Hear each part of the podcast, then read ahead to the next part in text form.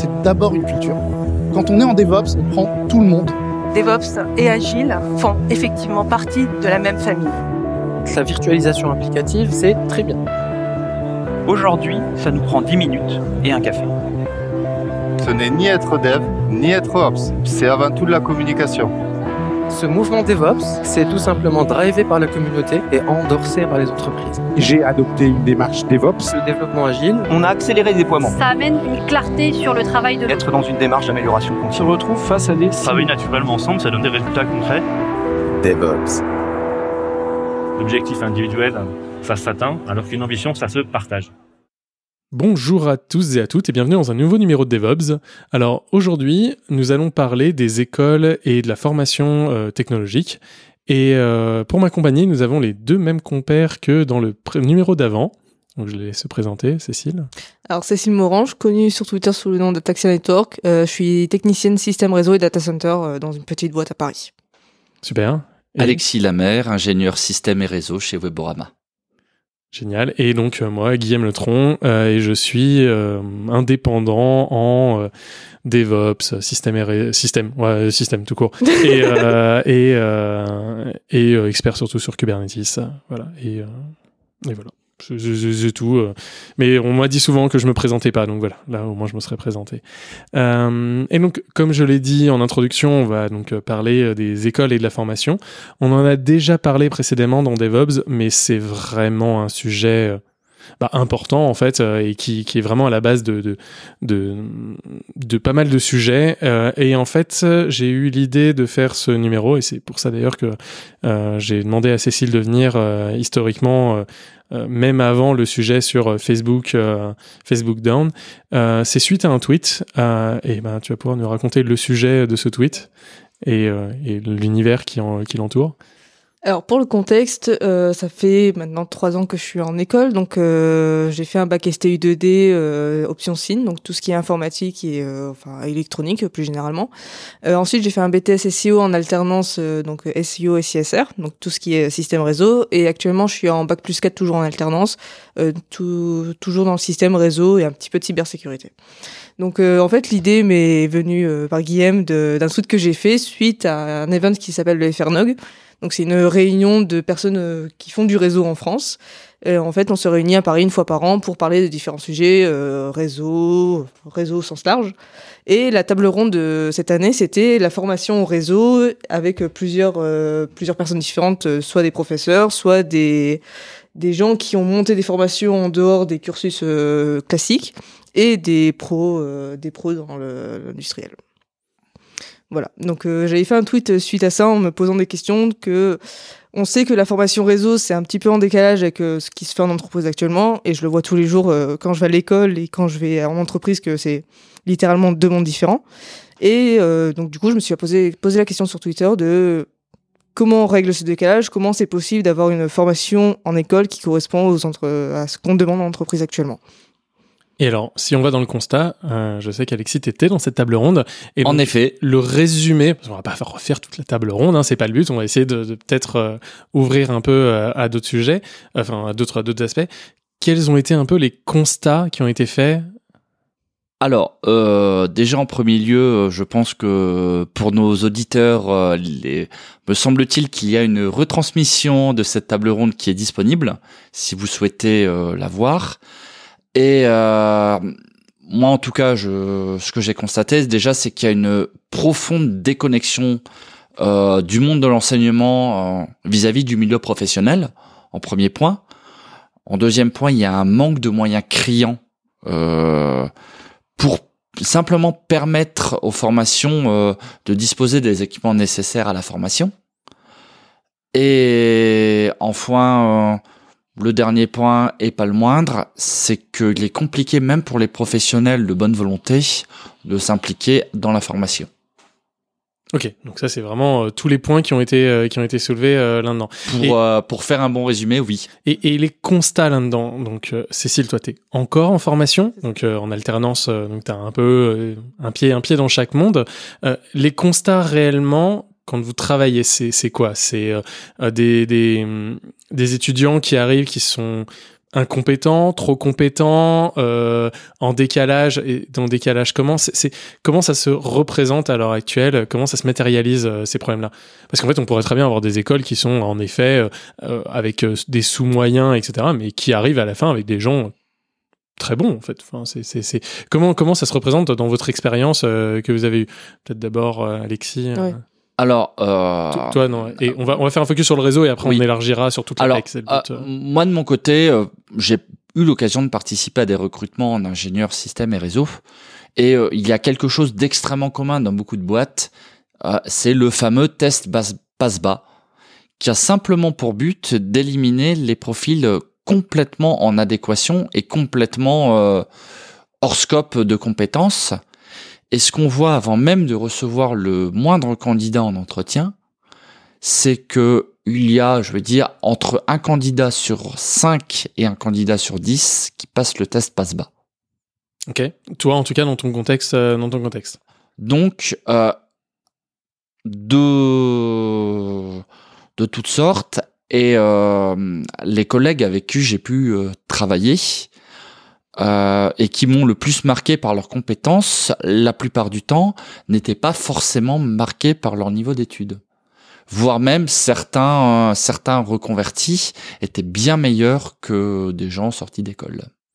Ok, donc ça c'est le constat, euh, constat que tu fais? Oui. J'ai pas du tout le même avis, mais je laisse euh, maintenant. Et, et toi, Cécile, euh, donc c'est toi qui as fait le tweet, ce qui est assez marrant puisque tu es en école. Donc en fait, avoir avoir, ce recul-là par rapport à l'école qu'on est en train de faire, par rapport au, au sujet où on est, c'est assez. euh. Et donc toi, c'est quoi là que tu vois comme constat? On va parler après des causes et de comment on peut le faire. Le constat que tu as vu euh, là-dedans, qui t'a marqué? Ah, si on veut faire simple, c'est que entre ce que tu apprends en entreprise, enfin ce que tu vois en entreprise et ce que tu vois à l'école, ça n'a rien à voir. Genre, euh, toutes les technos que tu apprends, euh, ça a 10 ans de retard. Tout ce que tu apprends en réseau, 15. c'est des- ouais, 10, 15. Ouais, on va Sachant que vous avez déjà 20 ans de retard. Il y avait de l'électricité ou pas? Il y avait de l'électricité dans ton Quand même, ouais. Non, mais euh, globalement, ce que tu vois, c'est que ce que tu fais en entreprise et ce que tu vois à l'école, euh, bah, enfin, y a rien à voir, quoi. Je- À l'école, tu vas apprendre des protocoles qui ne sont presque plus utilisés aujourd'hui. Je vais pas rentrer dans les détails réseau parce que je vais perdre tout le monde sinon. Mais Ah, les euh, token ring, c'est marrant. ouais, Oui. voilà. genre, mais j'ai eu Et, des- les- et on parlait des réseaux classés tout à l'heure. euh, Ouais, c'est ça. On apprend toujours les réseaux classés alors que ça a été euh, aboli par une RFC en 98, quoi. Avant que je, je sois né. enfin, voilà. Mais euh, voilà, glo- globalement, entre l'école et le monde euh, de travail où je, où je suis aujourd'hui, genre, enfin, c'est deux mondes différents, genre deux univers parallèles, euh, clairement. Moi, je vais donner mon expérience. Je suis aussi sorti. euh, alors moi, pour le coup, je suis sorti d'une école d'ingénieur. euh, et en effet, je n'avais aucune compétence technique en sortant. Mais alors zéro. Genre, j'avais appris euh, la programmation orientée objet, j'ai raté deux fois l'UV. Euh, J'étais vraiment, mais genre dans une dans un niveau d'incompétence extrêmement fort. Euh, je ne savais pas programmer, je ne connaissais pas un langage de programmation. Euh, ah, j'avais fait du, j'avais fait du. Du quoi du Pascal euh, non du Turbo Pascal voilà j'avais dû faire ça donc euh, enfin vraiment un langage complètement inadapté par rapport au reste euh, du de la vie en entreprise. Et ça m'a pas empêché d'être là où je suis aujourd'hui. C'est-à-dire d'avoir quand même des compétences techniques dans un certain domaine assez assez importantes. C'est bien qu'à un moment quelqu'un m'a fait confiance dans ce que je ne connaissais pas me les a appris et maintenant j'avais complètement la capacité à devenir ce que je suis devenu. Moi je, je prends vraiment le, le paradoxe complètement inverse qui est je ne connaissais rien quand je suis rentré en entreprise et je suis ce que je suis aujourd'hui. Plein de gens pourront me dire que je suis un connard, c'est vrai, mais j'ai quand même des compétences techniques qui font que je peux passer des entretiens techniques ou en faire passer aujourd'hui. Et c'est- et c'est tu vois, quand tu me disais tout à l'heure, on est à 1 sur 5 qui ne passe pas le test, ça veut dire quoi? Ça veut dire que 4 cinquièmes des gens sont au chômage dans notre, euh, dans notre métier? Non, entendons-nous bien. euh, ce que je décris par une personne sur cinq qui ne passe pas le test, le but n'est pas d'évaluer leurs compétences techniques. Le but est d'évaluer si lors d'un entretien technique, on va manifestement perdre notre temps ou non. Et c'est aujourd'hui une procédure assez standard dans beaucoup d'entreprises. Oui, mais, juste- mais justement, nous, c'est, enfin, moi, c'est quelque chose que je regrette énormément. Parce qu'en fait, justement, on est, on est dans quelque chose. C'est-à-dire qu'en fait, si jamais t'es en sortie d'école, lui faire faire un test technique, personnellement, je trouve ça complètement euh, pas déloyal mais mais assez inefficace. Puisqu'en fait auras en fait tu vas tester quelqu'un qui sort d'Epitech ou pas. Voilà. En fait le test il est beaucoup plus simple que ça. Tu testes est-ce qu'il est sorti d'Epitech ou 42 oui non. Et en fait c'est ça que tu as testé. Mais en ah fait, non, non non non. Alors le, le je ne suis absolument pas d'accord. Le but c'est de savoir basiquement s'il a réussi un jour à se connecter à une machine en SSH et qu'il a une sombre idée de ce qu'est Linux. Je n'avais jamais fait ça avant d'arriver en, euh, entreprise. Alors que maintenant, je pense que je peux apprendre l'implémentation d'SSH à beaucoup de gens. C'est, c'est vraiment, c'est que je n'avais jamais fait ça avant d'arriver. Pourquoi? Parce qu'en fait, dans les écoles, et c'est un peu euh, l'idée du, de la réponse de tweet que j'avais fait, c'est que personnellement, j'ai appris à apprendre et j'ai appris des choses que jamais plus je ne verrai dans ma vie. C'est-à-dire que j'ai appris à faire des balais d'essuie-glace. On peut me dire que ça sert à rien, je suis ingénieur euh, système. En vrai, ça me sert tous les jours. C'est-à-dire qu'en fait, je me sers par exemple des échecs de la navette Challenger au quotidien. Ça fait pas du tout partie de ma connaissance que j'ai eu en entreprise. ça fait partie de la culture. Et en fait, c'est comme si demain tu disais euh, à quelqu'un que il a pas besoin de connaître la peinture pour pouvoir écrire un livre. C'est-à-dire en fait non, il faut juste savoir mettre des lettres les unes à la suite des autres pour écrire un livre.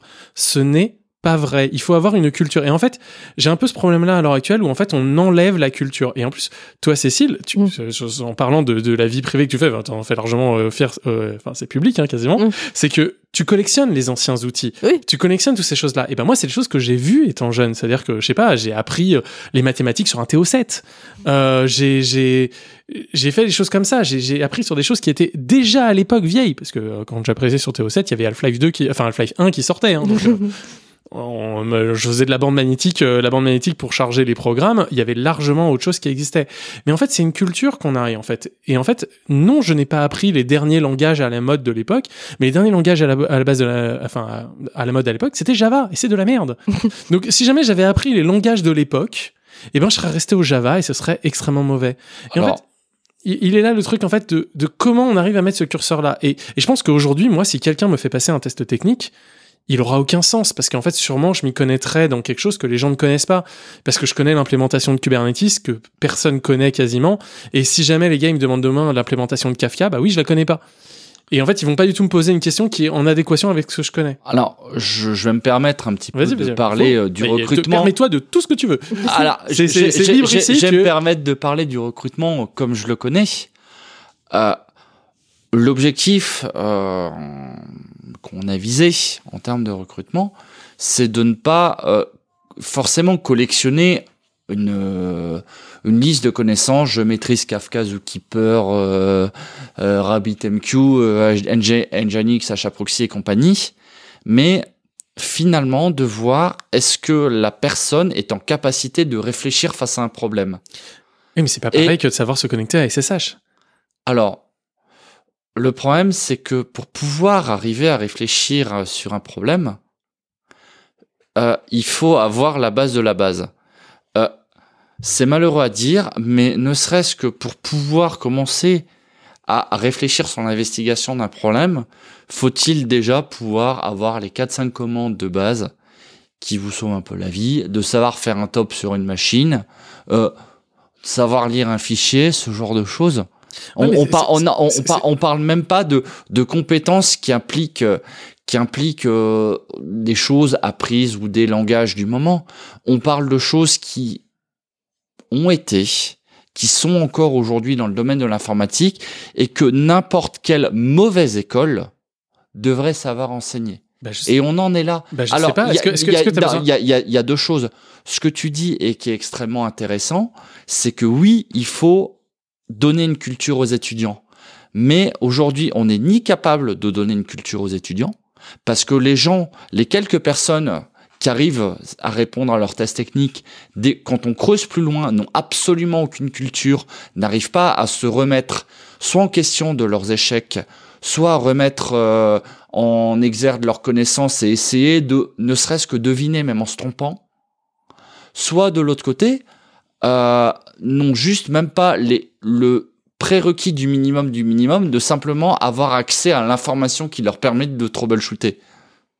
Mais ne serait-ce que de savoir faire un top, de savoir lire un fichier, euh, de savoir deux, trois grands principes euh, d'organisation du monde Unix, ça n'y est pas.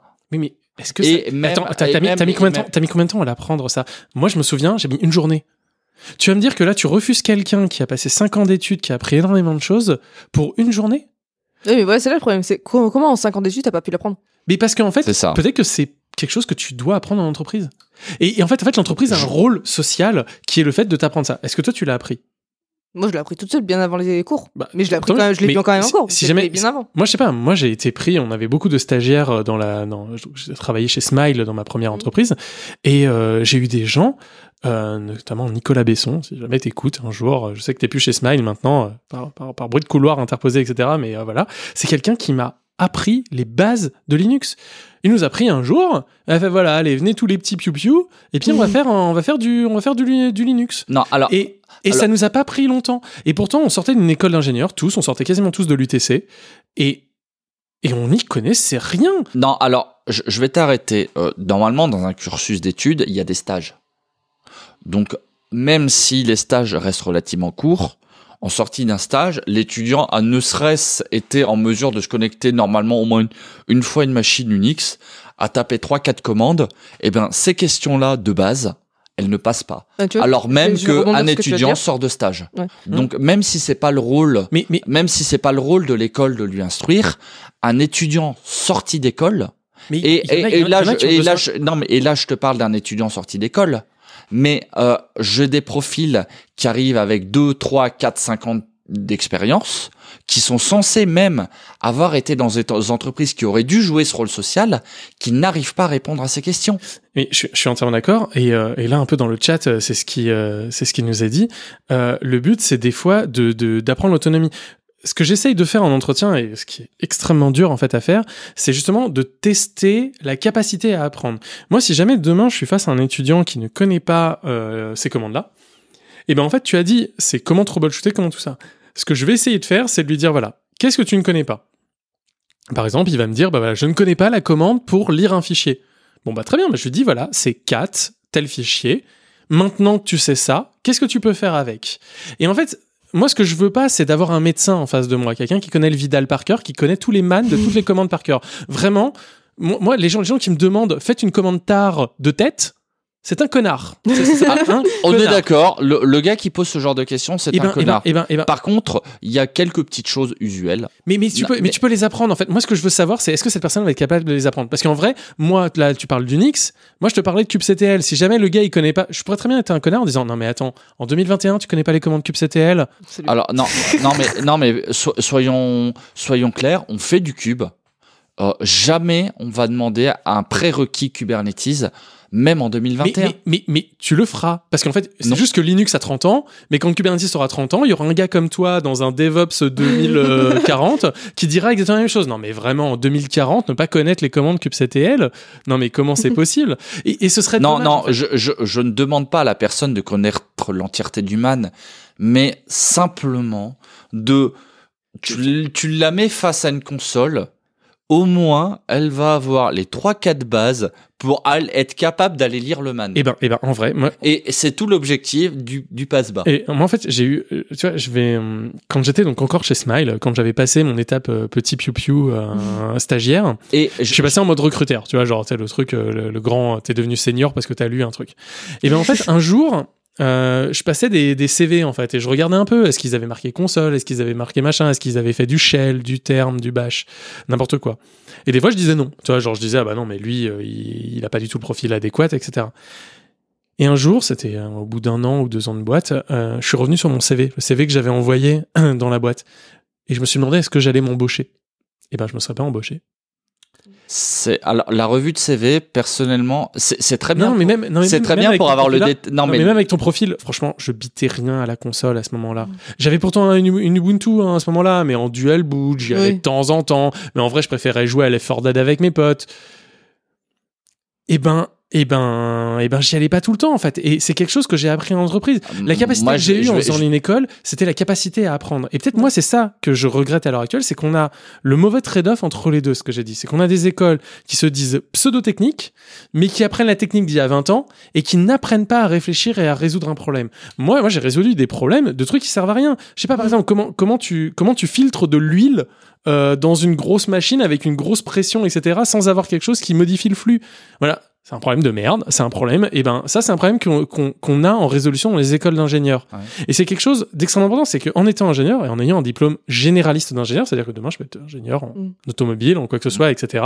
J'ai vu de tout et de la physique et des choses comme ça. Ça me permet de comprendre les problèmes d'une autre façon. Et par exemple, si on prend Token Ring, ça c'est marrant, je, je suis venu tout à l'heure en, en scooter et j'ai euh, et j'ai réfléchi et en fait Token Ring serait extrêmement bon pour plein de domaines euh, de l'automatisation pour permettre une synchronisation des euh, Non, des, mais, des nœuds.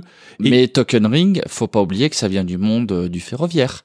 C'est le jeton qu'on se passe euh, de d'agent de gare en agent de gare pour faire la signalisation. Voilà. Mais, mais donc, mais donc c'est, c'est, tu, tu vois que c'est important d'avoir ce truc-là. Oui. Et après, un deuxième point qui est important, c'est que, bah, on n'a peut-être pas besoin de moi ce que j'appelle l'armée des clones. L'armée des clones, ça veut dire qu'on cherche des gens qui sont comme nous, qui ont les mêmes compétences que nous, etc. En fait, dans l'informatique, il va falloir un peu revaloriser le statut de technicien. Cette personne qui connaît extrêmement bien un domaine extrêmement focalisé de, de la tech et, et très bien, il sera, il sera meilleur. Le statut de l'ingénieur, qui est quelqu'un qui a genre moins de compétences euh, ultra basiques. C'est-à-dire que moi, c'est un peu cette phrase-là de, sans doute apocryphe de, de, de- de- Moi, euh, ce que tu appelles technicien, j'appelle ça un expert. Mais bon. Oui, en effet. Voilà. Alors, en fait, en fait, pour moi, un technicien qui a bien réussi, c'est un expert. Voilà, c'est et moi c'est pour ça que moi je me considère comme ingénieur et expert en même temps. C'est-à-dire qu'en fait je suis expert dans Kubernetes, mais clairement demain je suis pas expert dans plein d'autres euh, choses, etc. Enfin, je suis expert dans un domaine extrêmement précis parce que parce que je l'ai beaucoup vu. Voilà. c'est Oui. tout. Et et à l'heure actuelle, on cherche un peu ce, clone en fait. Moi j'ai vu plein de boîtes où les entretiens sont faits et où on demande d'avoir des gens comme nous, c'est-à-dire qu'en fait on pose des questions qui sont des choses qu'on connaît déjà, etc. Et c'est pour ça que j'essaye de faire maintenant, en tout cas quand les gens ont un peu d'expérience, je me demande si un entretien s'est bien passé, si jamais j'ai appris quelque chose. Parce que je me dis, si jamais j'ai passé un entretien et que la personne m'a appris quelque chose, il y a beaucoup de chances que demain, elle m'apprenne quelque chose d'autre. Mm. Et en fait, j'ai pas envie d'avoir quelqu'un comme moi. Je connais déjà les informations. J'ai pas besoin d'avoir un deuxième moi. J'ai besoin d'avoir quelqu'un qui m'amène ce que je ne sais pas. Oui, t'as quand même besoin de compétences de base pour Ouais. qu'elle puisse marcher dans ton entreprise. Tu vois, c'est tout. un- En fait, t'as besoin de. Et- C'est un et entre d'où- deux, tu vois. Et voilà, et voilà. Et il est, il est ce chose-là où en fait, bah en fait, il y a besoin de plein d'entretiens différents et on demande Ouais. pas du tout la même chose. Il y a des fois, on a besoin de juste un technicien qui va raquer des serveurs. Est-ce que tu as besoin de lui savoir faire du bash? Alors des fois, ça peut être utile euh, alors, quand, il, pour le- quand il pour faut le fixer coup- Facebook. Pour le coup, Moi, je fais de non. tout, alors bon. Non, euh, mais pour le coup, si j'ai besoin d'un technicien qui va raquer un data, un serveur, je vais plutôt essayer de voir s'il a pas de problème de santé plutôt qu'autre chose. Le reste, je serai capable de lui enseigner. Après, euh, comme j'ai pu le dire d'ailleurs justement à la table ronde du FRNOG, euh, les meilleurs profils avec qui j'ai pu travailler, c'est ce qu'on appelle hein, les profils atypiques, volontairement dans le monde du bullshit RH.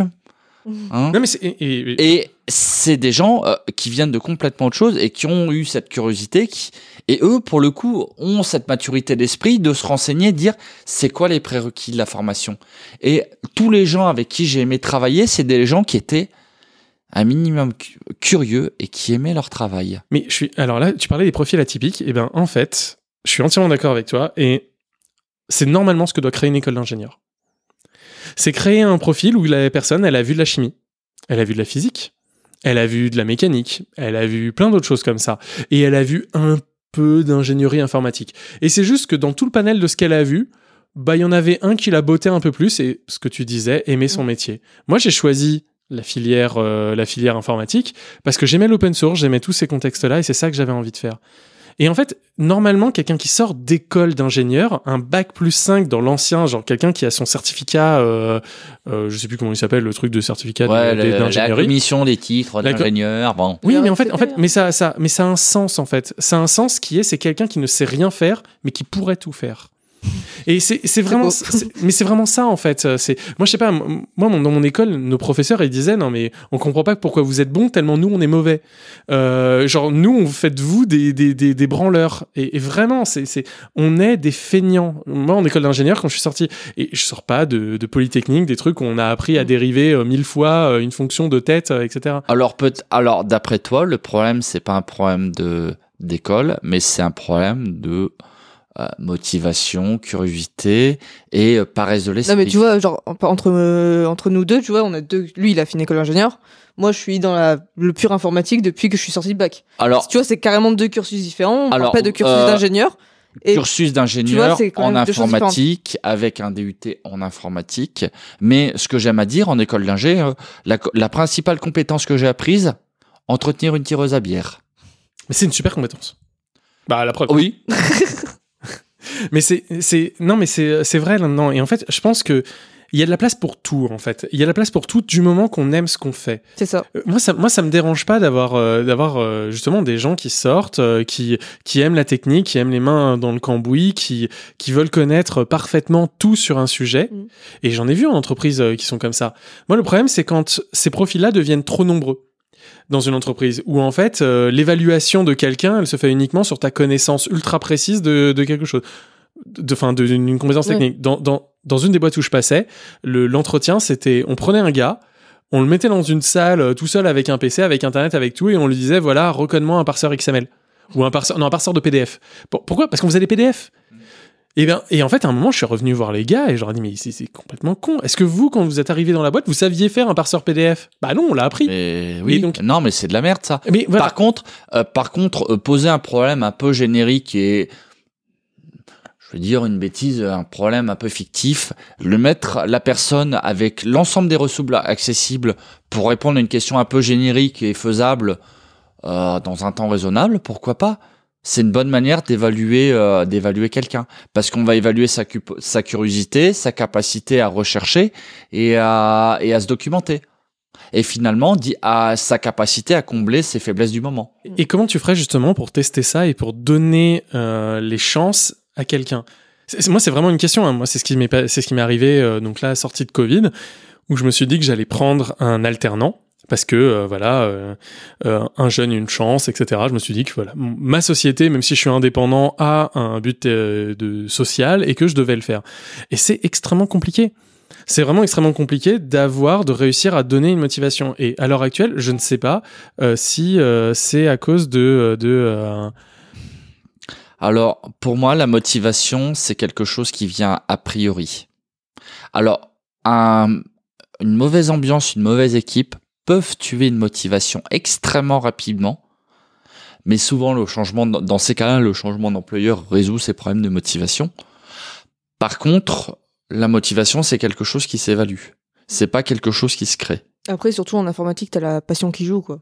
Genre, je vais parler un peu de mon cas, un peu vraiment très très spécifique. Euh, pourquoi je me suis recruté Parce que je partageais sur Twitter, parce que à 16 ans, j'avais mon premier serveur euh, dans ma chambre dans un coin, parce que j'ai testé plein de trucs, parce que euh, quand j'ai eu mon premier appart, je me suis dit ah tiens, ça serait euh, mon- marrant de monter un routeur, euh, des switches et des serveurs et les faire ça. Bah, En fait, tu vois, j'ai eu beaucoup de curiosité et je, suis, je sais que je suis un, très, très, un cas très très spécifique euh, que En je suis fait, complètement folle clairement. en fait, euh, Mais pourquoi j'étais plupart- recruté Parce que j'ai été- j'ai eu la curiosité, j'ai cherché, j'ai monté ma propre infra toute seule et qu'on m'a dit putain, euh, mais- t'as envie de chercher, t'as envie d'apprendre, euh, viens. Enfin voilà. La plupart des gens que j'ai vus en fait euh, en amont avaient cette curiosité a priori.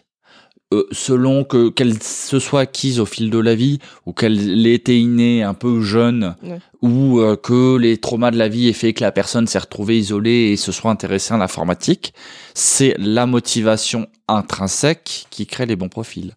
Mais euh, ouais, non, mais je- je- le truc, c'est que est-ce qu'on doit laisser euh, tous ceux qui n'ont pas eu la chance d'avoir un PC euh, chez eux euh, le faire? Est-ce que, en fait, en fait, c'est comment on arrive? Et puis, puis en plus, vraiment dans la formation et dans le recrutement, on a vraiment vraiment plein d'étapes. On a les gens qui sortent d'école, c'est une formation. Alors non, on a les alternants parce que maintenant j'ai mis un peu, euh, je vois un peu ce monde-là. On a comment on recrute un alternant, euh, donc comment on le suit dans tout le reste de son parcours, etc. Euh, on a comment on recrute les sorties d'école. Et est-ce qu'on les recrute de la même façon? Est-ce que c'est pour les mêmes postes? Pourquoi? Enfin, genre, quel est le but d'avoir ces gens-là? Moi, à l'heure actuelle, Et, et après, on a euh, les gens qui sont avec un peu d'expérience, 2-3 ans d'expérience, ça veut dire qu'ils ont eu une, une boîte, ils n'ont pas tout vu euh, de la tech. Et après, on a les. euh, Les reconversions aussi. Hein. Et, voilà, et les, Ouais. et les reconversions que je, moi, que je considère comme étant quasiment des sorties d'école, hein, dans, dans le Ah, sens où ils ont moi, déjà une autre école avant. Je suis pas d'accord. Souvent, les reconversions, euh, certes, ont la compétence de sortie d'école, mais une maturité qui est beaucoup plus proche de celle, euh, selon un peu quand s'est faite la reconversion. euh, Mais ça, mais ça dépend des sorties d'école. Moi, je te dis, genre, moi, en école d'ingénieur, c'était aussi un, un propos de mon tweet. Je me souviens plus de mes UV de euh, philosophie de l'éthique, de histoire des grands médias, Mm. de euh, de toutes ces UV de, de donc un Yann Moulier-Boutang qui nous a parlé des brevets et à quel point c'était de la merde. Et c'est pour ça que je me suis mis euh, dans l'open source, de d'économie politique avec euh, avec Renaud Chartoir, avec qui je suis allé voir euh, Star Wars épisode 3. euh, voilà, et qui faisait tous ces entrées. Il y avait plus de monde dans l'amphi que de gens inscrits à l'UV. Et, Mm. et nous, c'était ça, en fait, euh, cette chose-là. C'est-à-dire qu'en fait, on avait vécu autre chose. On avait plus d'associations que de nombre d'élèves. C'est-à-dire qu'en fait, la tireuse à bière dont tu parles, on avait une association dédiée à la tireuse à bière. On en avait une aussi. Et, Et- et c'est quelque chose qui forme les écoles. Et apprendre à gérer une Mais- association, c'est une vraie école et donc, de la vie. Et donc, et ben, donc c'est ça que je suis en train de dire. C'est-à-dire quelqu'un peut avoir fait tout son cursus, n'avoir jamais touché un shell, un bash, etc. Et pourtant avoir appris énormément. Et en fait, comment on fait pour associer ça alors que dans ce, dans ce tas-là, il y a aussi une tonne de branleurs. Il y a aussi une tonne de gens qui ont peut-être pas choisi la bonne voie. En fait, moi, à l'heure actuelle, le problème, c'est que c'est dur de faire un a priori sur les gens. Et à l'heure actuelle, en fait, on essaye de se dire, voilà, on a one size fit all. C'est-à-dire, si tu sais faire du bash, du shell et euh, etc. euh, et un test technique basique, et ben, et ben après, t'as le droit de continuer et t'as le droit de faire tes preuves là-dedans. Et et je sais pas, ça me paraît, ça me paraît, ça me paraît réducteur en fait là. Non, mais c'est compliqué. hein. non, Je- mais je- au bout d'un moment, euh, je vais être extrêmement cynique. Le temps d'un employeur est limité. Ah mais euh, Le temps d'un employeur est limité. C'est qu'il faut choisir des heuristiques avec tous les billets qu'ils ont pour sélectionner les gens. Et deuxième chose, quelqu'un de vraiment passionné saura répondre à ces questions. Oui, mais c'est euh, Parce que je, je la citer du personne- Bourdieu, non, mais- je vais pas non, citer mais- du Bourdieu, mais en Non, fait, mais- en vrai, quelqu'un de passionné, c'est quelqu'un qui était déjà dans le bon univers. Non, mais on, non, mais on va, on va être un peu, euh, on va être un petit peu cynique.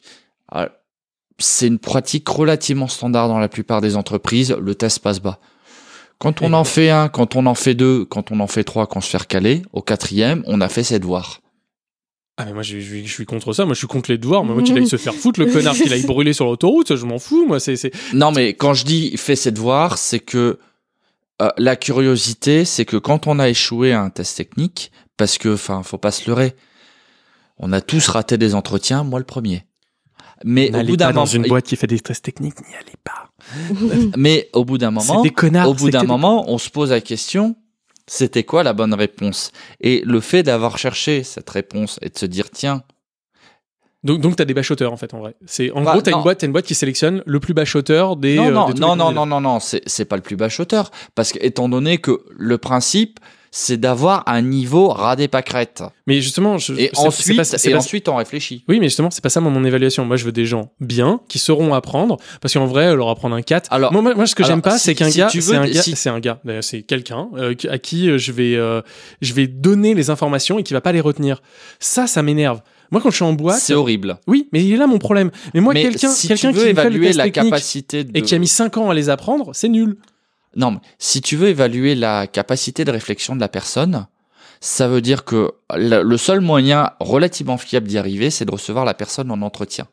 Et de le mettre face à un cas concret, qui peut être le cas du moment de l'entreprise, et de voir, lui poser le cas, peu importe son niveau, et de voir jusqu'à où il va, et de le faire creuser. Et, et ça, tu penses que c'est révélateur de ce qu'on fait en entreprise? Parce que, euh, comme, Alors, comme on nous le dit dans le chat, à l'heure actuelle, il y a le stress des gens qui aiment pas forcément ce genre Oui. De contexte-là. Mais il n'y a pas, il y a pas d'entretien parfait. Il y a autant de manières de faire d'entretien que de recruteurs. Et ben justement, moi je trouve que c'est un problème. en vrai. Et mais, euh, J'ai l'impression de revenir sur mais- le réseau là. Vous me redites, Non mais, vous me non redites mais, vos infrastructures non euh, mais, qui sont non toutes différentes, tout- etc. non mais, t- alors je dis pas que toutes les infrastructures sont différentes, mais euh, l'entretien c'est toujours une balance extrêmement risquée entre le temps qu'on fait passer au candidat, parce que on peut, on peut vouloir être essayer de cerner au mieux le candidat et lui faire passer un nombre d'entretiens conséquent, mais ça veut dire qu'il va se faire recruter par la concurrence.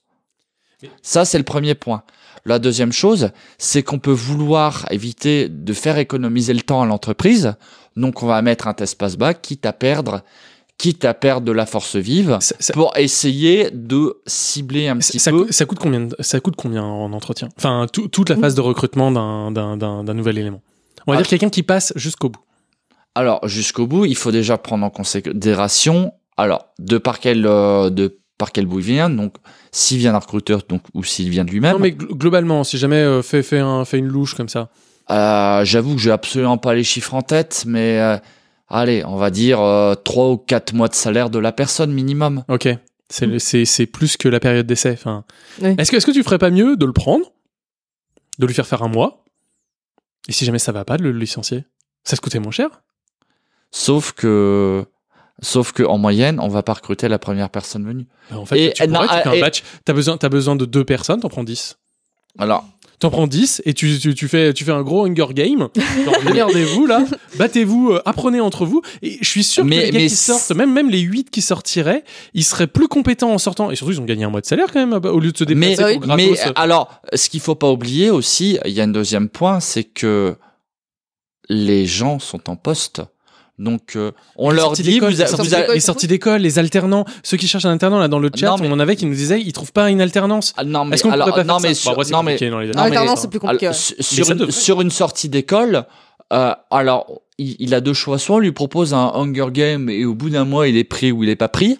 On lui propose un poste stable euh, où globalement, s'il fait pas de merde dans les trois mois, il passe la période d'essai, il est pris. Non, Mais, c'est le- bien le- sûr, le bien problème, sûr que non. Il y a un moment, il faut se remettre face aux réalités. C'est qu'on est en pénurie de main d'œuvre.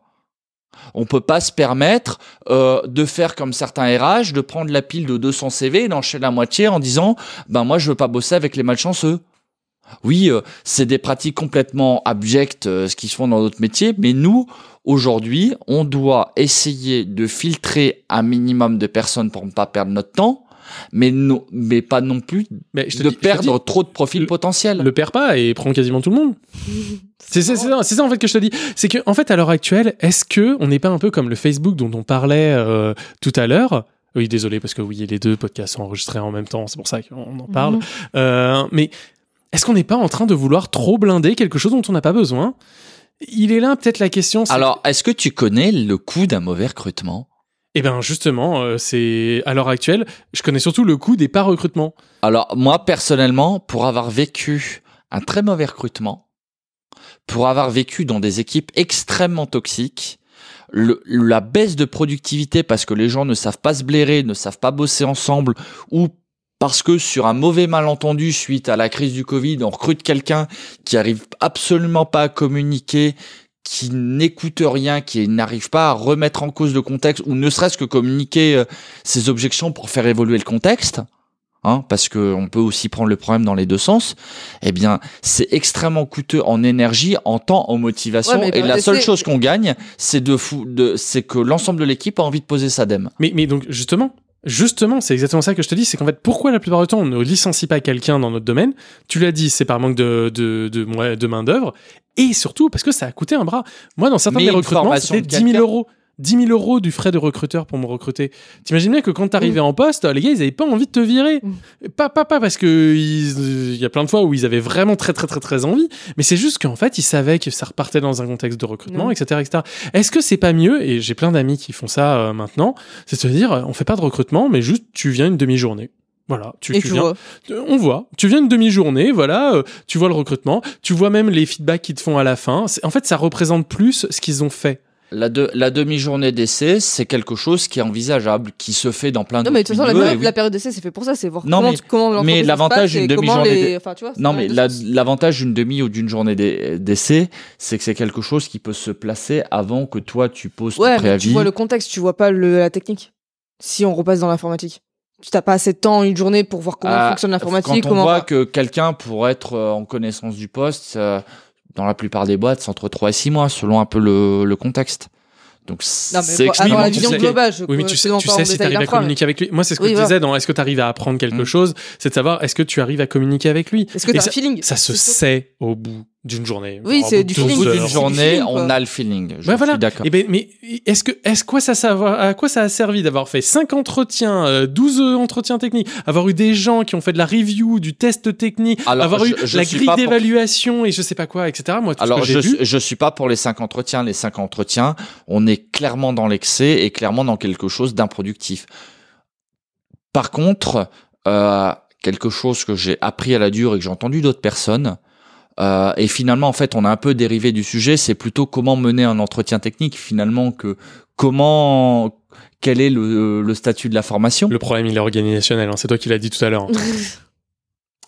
C'est, euh, si jamais, si jamais t'es à la marge en quel- disant ah mais si dans les grands jours de pluie, euh, quand le sens du vent il vient vers l'est, etc. Et ben l'entretien technique il se passe bien. Bah c'est que désolé, c'est que l'entretien technique c'est de la merde. Et en plus, si on revient à la base dont tu parlais tout à l'heure, c'était que malgré tous ces tests techniques qu'on fait et on en rajoute et on en rajoute et on en rajoute, le constat c'est on a plein de problèmes. Et j'ai l'impression qu'on est dans une fuite en avant où à chaque fois qu'il y a un problème, on rajoute un test. Genre, ah non, mais on a fait un mauvais entretien cette fois-là. On va rajouter un test. Et on va rajouter un processus. Alors, et on non, va mais mieux ra- filtrer les, alors, euh, les profils. Non, mais rajouter des tests, rajouter des processus, ça n'a qu'une seule intérêt, c'est faire fuir les profils. Non, mais en fait, moi- Alors, moi, je- euh, j'aimerais beaucoup voir, euh, comme l'entretien que j'ai eu pour ma boîte actuelle, c'est euh, les gens qui voient l'humain, qui voient la curiosité, la passion, plutôt de voir, euh, t'as fait quoi dans la vie en fait? Qu'est-ce que t'as appris euh, comme euh, comme protocole? Qu'est-ce que t'as appris comme, euh, je sais pas, machin technique? Mais euh, voir plutôt l'envie, plutôt la curiosité. Enfin, tu vois, plus le côté humain, et c'est ça qui manque beaucoup dans les recrutements tech aujourd'hui, je pense, c'est que on se focalise trop sur la technique, on se focalise trop sur les protocoles, sur les différents, enfin, tout ce qu'on peut faire en technique, Oui, quoi. alors- Mais pas sur l'humain et pas sur est-ce qu'il a envie d'apprendre, est-ce qu'il a envie de, découvrir, est-ce qu'il a la curiosité de découvrir. Non, mais tous Voilà, mes problèmes est-ce qu'il a envie d'équipe, d'évoluer, simplement. tous mes problèmes d'équipe que j'ai pu avoir, c'était clairement des problèmes humains, et ça, on est parfaitement d'accord. Et alors, certains vont dire, oui, c'est compliqué, mais peut-être que la meilleure manière d'évaluer l'humain, c'est encore de d'arrêter les tests, de prendre la personne, lui faire boire deux bières avec l'équipe et de voir ce que ça donne.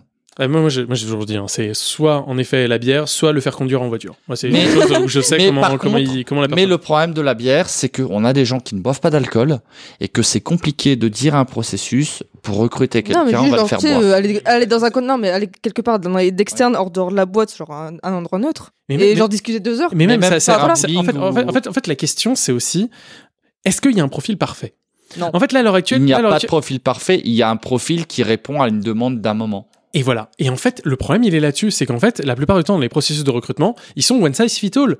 C'est-à-dire que, est-ce que l'entretien technique, tu le fais évoluer à chaque recrutement? Mais vraiment, à chaque recrutement. C'est-à-dire, même quand il y a quatre DevOps, euh, et donc ça veut dire que c'est une boîte de merde parce que tu as recruté des DevOps, euh, et ben, est-ce que pour les trois DevOps, enfin quatre DevOps, est-ce que tu as eu un entretien technique différent pour chacun? Non. La plupart du tu as eu une grille moi- commune. Non, alors pour moi, l'entretien technique, euh, quand on a passé euh, le filtre, c'est l'entretien est commun. Par contre, euh, il y a de le- l'entretien est tellement libre que selon là où la personne va, en fait, l'entretien peut se dérouler vraiment différemment parce qu'il y a de telles Mais- marges de liberté comment- offertes comment- à la Comment personne. tu sais ce que tu as besoin? Parce que moi, en fait, moi, il y a des gens en entretien, vraiment, ça se passe super bien.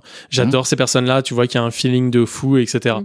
Mais est-ce que j'ai pas un feeling de fou avec ces personnes-là? Parce qu'elles me ressemblent parce que en fait, euh, en fait, elles me disaient ce que j'avais envie d'entendre. C'était, c'était pratique à l'oreille. C'était vraiment très bien. Est-ce que dans une équipe, j'ai pas besoin d'embaucher la personne avec qui je déteste le plus possible Parce qu'en fait, cette personne-là, le jour où je fais une merde, bah cette personne-là, c'est elle qui me dira que j'ai fait une merde. Elle me laissera pas faire un post-mortem de merde en disant oh, on avait peut-être pas besoin. Elle va être là sur mon cul en disant non non mais en fait le post-mortem tu vas le faire connard. Et en fait, une- la construction d'une équipe, c'est quelque chose de très particulier qui fait qu'il faut avoir une synergie. Et il faut Alors, avoir- euh, alors, ce que tu es en train de dire, le mec que tu peux pas blairer, alors même si sur le moment il va t'être utile, si tu peux pas le blairer, de toute façon tu n'arriveras pas à bosser avec lui. Et oui, il vaut mieux avoir des gens qui ont des compétences différentes, mais avec qui tu arrives à travailler. Et pour le coup, peut-être que une solution des entretiens, c'est d'arrêter les entretiens techniques, mais de réunir l'équipe et de faire ça en off au niveau d'un bar. Tu vois, je vais parler un petit peu de mon boulot, mais tu vois, nous, on est une petite équipe technique, genre on est euh, même pas, on est 7 ou 8, quelque chose comme ça. Et genre, en fait, on est comme une famille, on, a tous des compétences différentes, un peu nos spécialités, genre euh, système, réseau. Moi, je suis plus data center, plus réseau. D'autres, ils sont plus système, d'autres plus proches des clients. Moi, j'aime moins prendre le téléphone. En fait, on se complète tous, tu vois. Et euh, c'est, ça forme une synergie où tout le monde se complète et tout le monde arrive à critiquer l'un ou l'autre en disant ouais mais ça serait bien que tu fasses ça ou que tu fasses ça autrement et en fait c'est ça surtout qui au-delà de des compétences c'est avoir la synergie d'équipe et pouvoir se critiquer l'un l'autre et s'améliorer ensemble en fait et les, grandir les ensemble compétences, les compétences, si si on a, si la personne a la curiosité, elle va les acquérir. Mais, mais, mais justement. Par contre, et ça on est d'accord sur le fait. Par contre, euh, au bout d'un moment, une boîte, euh, elle a une res- responsabilité, comme tu pouvais le dire au début, mais euh, c'est pas non plus euh, Sœur Thérèse euh, euh, dans le caritatif. C'est qu'au bout d'un moment, on attend de quelqu'un qui soit opérationnel relativement rapidement, et que s'il faut un an pour former la personne pour qu'elle soit au niveau. Euh, Non, des mais fois, il vaut mieux passer tu un vois, petit moi, peu- même si la euh, personne est euh, très curieuse au demeurant, si parce que la personne n'a pas un, un certain nombre de prérequis et qu'il faut un an pour la mettre au niveau, euh, c'est pas rentable pour la non mais tu vois par exemple je, je parle encore de moi je parle beaucoup trop de moi Ah non, mais vois- c'est le but. Hein. tu, tu vas pas parler de quelqu'un d'autre. Hein, genre, vrai. euh, non mais tu vois quand je suis arrivé dans ma boîte en un mois je m'en sortais un petit peu près sur les bases Euh, aujourd'hui ça fait plus d'un an que je suis dans la boîte et je découvre encore des trucs obscurs tu vois genre tu peux jamais tout apprendre en peu de temps Non, mais il y a une différence entre euh, avoir fait le tour de ton poste, ce que tu es en train de décrire, et être j'ai pas opérationnel. fait le tour de mon poste, un encore autre- des trucs hein. Un autre cas, par exemple. Euh, moi, il y a des fois, j'arrive dans une boîte et puis les gars, ils me disent, euh, en fait, ils me font des entretiens et ils me parlent de leur euh, configuration achat proxy euh, des familles, euh, rouler sous les aisselles, etc. Ils me font un test là-dedans. Moi, j'arrive avec d'autres compétences. C'est-à-dire, que j'arrive avec des compétences de Kubernetes, de, euh, de clusterisation et de choses comme ça. Est-ce que aussi il n'y a pas un moment où en fait on ne sait pas évaluer la compétence des gens parce que juste on la regarde pas? Parce qu'en fait on est bien content d'avoir des gens qui vont nous suppléer. En fait j'ai l'impression qu'on est alors c'est euh, je sais plus comment elle s'appelle cette loi, mais en fait on a tendance à vouloir chercher des gens qui vont nous compléter dans le sens où en fait ils vont ils vont faire les choses que nous on a plus envie de faire. C'est-à-dire qu'en fait, euh, ben, on est devenu un tech un peu trop important qui fait que bah, maintenant on a envie de passer à autre chose et on a envie des gens qui font la merde qu'on a laissée en fait. On a envie de gens qui vont gérer la dette technique qu'on nous-mêmes on n'avait pas envie de gérer euh, à la base. Et, et il est là le problème, c'est qu'en fait, donc si on revient au sujet de la formation initiale, parce qu'en fait on était plus sur le recrutement et la création d'équipe, Ouais. ce qui est très bien parce qu'en fait c'est un Oui. lien. Ça- oui ça complètement moi, ce que j'ai l'impression, c'est que à l'heure actuelle, pourquoi on dit qu'il y a un problème de la formation? Parce que justement, on ne sait pas chercher les bonnes personnes. Qu'en fait, je pense qu'on a un vivier de gens qui sont très bien, qui sont, vraiment, dans leur domaine précis, dans un contexte précis, ils seraient sans doute très bien. Et c'est juste qu'à l'heure actuelle, bah, on cherche. Des gens qui sont sortis il y a 10 ans. Pourquoi? Parce qu'on a 10 ans de boîte et qu'on recherche le- les comme nous. Mais en fait, moi, il faut pas. Si jamais j'évalue quelqu'un à sa capacité à connaître euh, la configuration de d'Apache euh, et PHP PHP 5, en effet, je risque d'avoir beaucoup de mal. Je risque d'avoir beaucoup de mal à trouver quelqu'un. Et, et c'est nul. Moi, à l'heure actuelle, euh, j'ai envie de trouver des gens qui qui vont réfléchir aux choses différemment, peut-être avec un regard neuf aussi. Une Avoir un vision, regard- ouais. avoir un regard neuf. Et, et en fait, c'est très compliqué. Et peut-être des gens qui ne le sont pas comme ça. Moi, il va me falloir aussi des gens, des fois, qui sont euh, bêtes et disciplinés. Je vais, je c'est pas, c'est pas le bon strict terme, mais très, très- strict, très. Très je sais- carré. voilà, moi je le suis pas du tout. Euh, il y a plein de fois, genre les tests unitaires, j'arrête pas d'en parler, j'arrête pas de dire qu'il faut en faire, je les fais jamais parce que parce que je me, je suis volatile, je vais je vais aller dans dans plein de choses. Et il me faut des gens dans mon équipe qui me disent non non mais attends euh, et qui prennent le sujet et qui le prennent de A à Z et qui vont dans les moindres détails. Alors Ouais. que moi je suis bon, ça marche à peu près, ça peut passer. Et en fait, il faut ces deux côtés-là. Et il les faut dans une équipe, et c'est très compliqué. Moi, par exemple, je pourrais pas évaluer quelqu'un qui est minutieux, parce que je suis pas du tout. Ouais. Et je pense que dans un entretien, si jamais je tombe sur quelqu'un de minutieux, il va me défoncer. En disant, mais comment c'est possible que tu connaisses pas tel point de détail de la RFC euh, 90 Bah, on en revient à ce que je disais tout à l'heure avec 32? mon équipe, on se complète, quoi. On est complètement complémentaires, en fait. C'est ça. l'équipe. Et c'est- c'est c'est- c'est comment on arrive à créer ça. Et en fait, Et- il y a de la place pour tout le monde, en fait, et pour- le non, sait. mais pour le coup, euh, il y a de la place pour tout le monde. En, en gros, il y a très peu de gens, un minimum compétents, qui soient pas sur le carreau dans la profession. Et même les gens incompétents, notoirement incompétents, et qui n'ont pas évolué depuis 10 ans et qui sont placardisés trouvent du boulot. Oui, mais c'est, c'est, ils, Voilà. sont, ils sont les grands groupes. non, mais- Les grands groupes à l'heure actuelle, c'est, c'est l'œuvre sociale de la société. et C'est pour ça qu'il en faut. Mm. Mais, mais à l'heure actuelle, si jamais, si jamais on recherche quelque chose, c'est très bien hein, qu'il y en ait. Hein, c'est, Oui. vraiment, il faut, il faut maintenir des, des legacy Fortran euh, d'il y euh, y a 20 ans. Non, mais il, il le faut. Euh, On parlait de centrales nucléaires, Et des choses comme ça. Il, faut des gens pour maintenir ça. Des gens qui, bah, c'est un taf alimentaire pour eux en vrai. Ils, ils aiment pas particulièrement le COBOL, mais juste ils en connaissent pas d'autres. Ils ont toujours fait du COBOL, ils font du COBOL. Voilà. Moi, tout le problème et ce sur quoi je me bats quand je recrute quelqu'un, c'est est-ce que pour toi c'est un boulot alimentaire Ce qui était exactement le cas du, du dernier mauvais profil récemment. Mais est-ce que c'est pas Ou- bien d'avoir des gens alimentaires? Tu vois, il est Eh là. bien- Est-ce que, tout le monde doit être passionné, euh, aimer leur truc, etc. Alors- Est-ce que, justement on n'écarte pas des femmes qui étaient pas particulièrement là-dedans, pas passionnées parce que pour, pour plein de raisons euh, sociales ou, ou d'autres. euh, je- je- Non, non, non. Est-ce que, on Il y a, y a une différence entre être passionné par ce qu'on fait et qu'on aime le faire sur le cadre de 9h à 18h. Et euh, j'ai des collègues, c'est ce cadre-là. Ils adorent ce qu'ils font, mais de 9h à 18h. Et il faut surtout pas leur parler de, du boulot en dehors du boulot. Il y a une On dit différence. ça, voilà. minuit, euh, minuit et demi. hein. Je- Oui, oui, Je, je- bon. je mets le contexte euh, là-dedans, c'est- Et il y a d'autres personnes qui, comme nous, hein, qui aimons faire des heures sup et faire des podcasts. Mais c'est pas parce que euh, on a derrière une autre vie qu'on ne peut pas être passionné. C'est euh, Tu peux aimer ton boulot de Voilà. 9h à 18h, ouais, c'est ce que Voilà. je suis assez d'accord et avec toi. et il y a plein de que- gens et les gens qui sont mauvais souvent c'est des gens qui n'aiment pas leur boulot et qui, ou pire qui en ont été dégoûtés. Oui, voilà, mais, mais donc le truc, c'est que comment, comment, comment on oriente maintenant la formation? Si maintenant on revient à tout ça, c'est quoi? C'est que dans une formation, il faut, il faut donner euh, de la passion à tout le monde? C'est, c'est, c'est, c'est, quoi, Alors- c'est quoi le but de la formation? Parce que moi, en fait, je pense vraiment que Moi, moi, ce que, ce que je vois, c'est que beaucoup d'étudiants, en fait, euh, ont détesté ce métier parce qu'il y a un décalage entre ce qu'on leur enseigne et ce qu'ils peuvent voir et se renseigner du métier sur Internet ou un peu en se renseignant et que, en fait, ce qui manque, c'est des gens qui font du concret. Ce qui manque, Ouais. c'est des équipements, c'est du matériel et voilà. J'ai un problème de boîte, même si c'est un problème il y a 2-3 ans, mais qui reste relativement concret. Comment on pourrait le résoudre ensemble? Et c'est quoi les compétences qui vous manquent pour résoudre ce problème? Et aujourd'hui, ben voilà, c'est quand j'entends qu'on parle du token ring, quand j'entends qu'on parle des réseaux de classe C, quand moi, je- euh, moi à mon époque, on me demande de craquer du web en 6 semaines, ce qui fait à peu près une recherche de 5 minutes sur Google, eh ben je suis désolé, j'en ai marre de ma formation et je suis dégoûté du métier, alors que j'adore mon métier.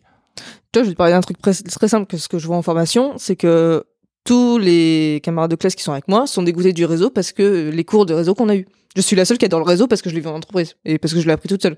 Mais quand les gens ont vu les cours de réseau qu'on a, et même moi je me dis putain, enfin, quand même euh, compliqué quoi.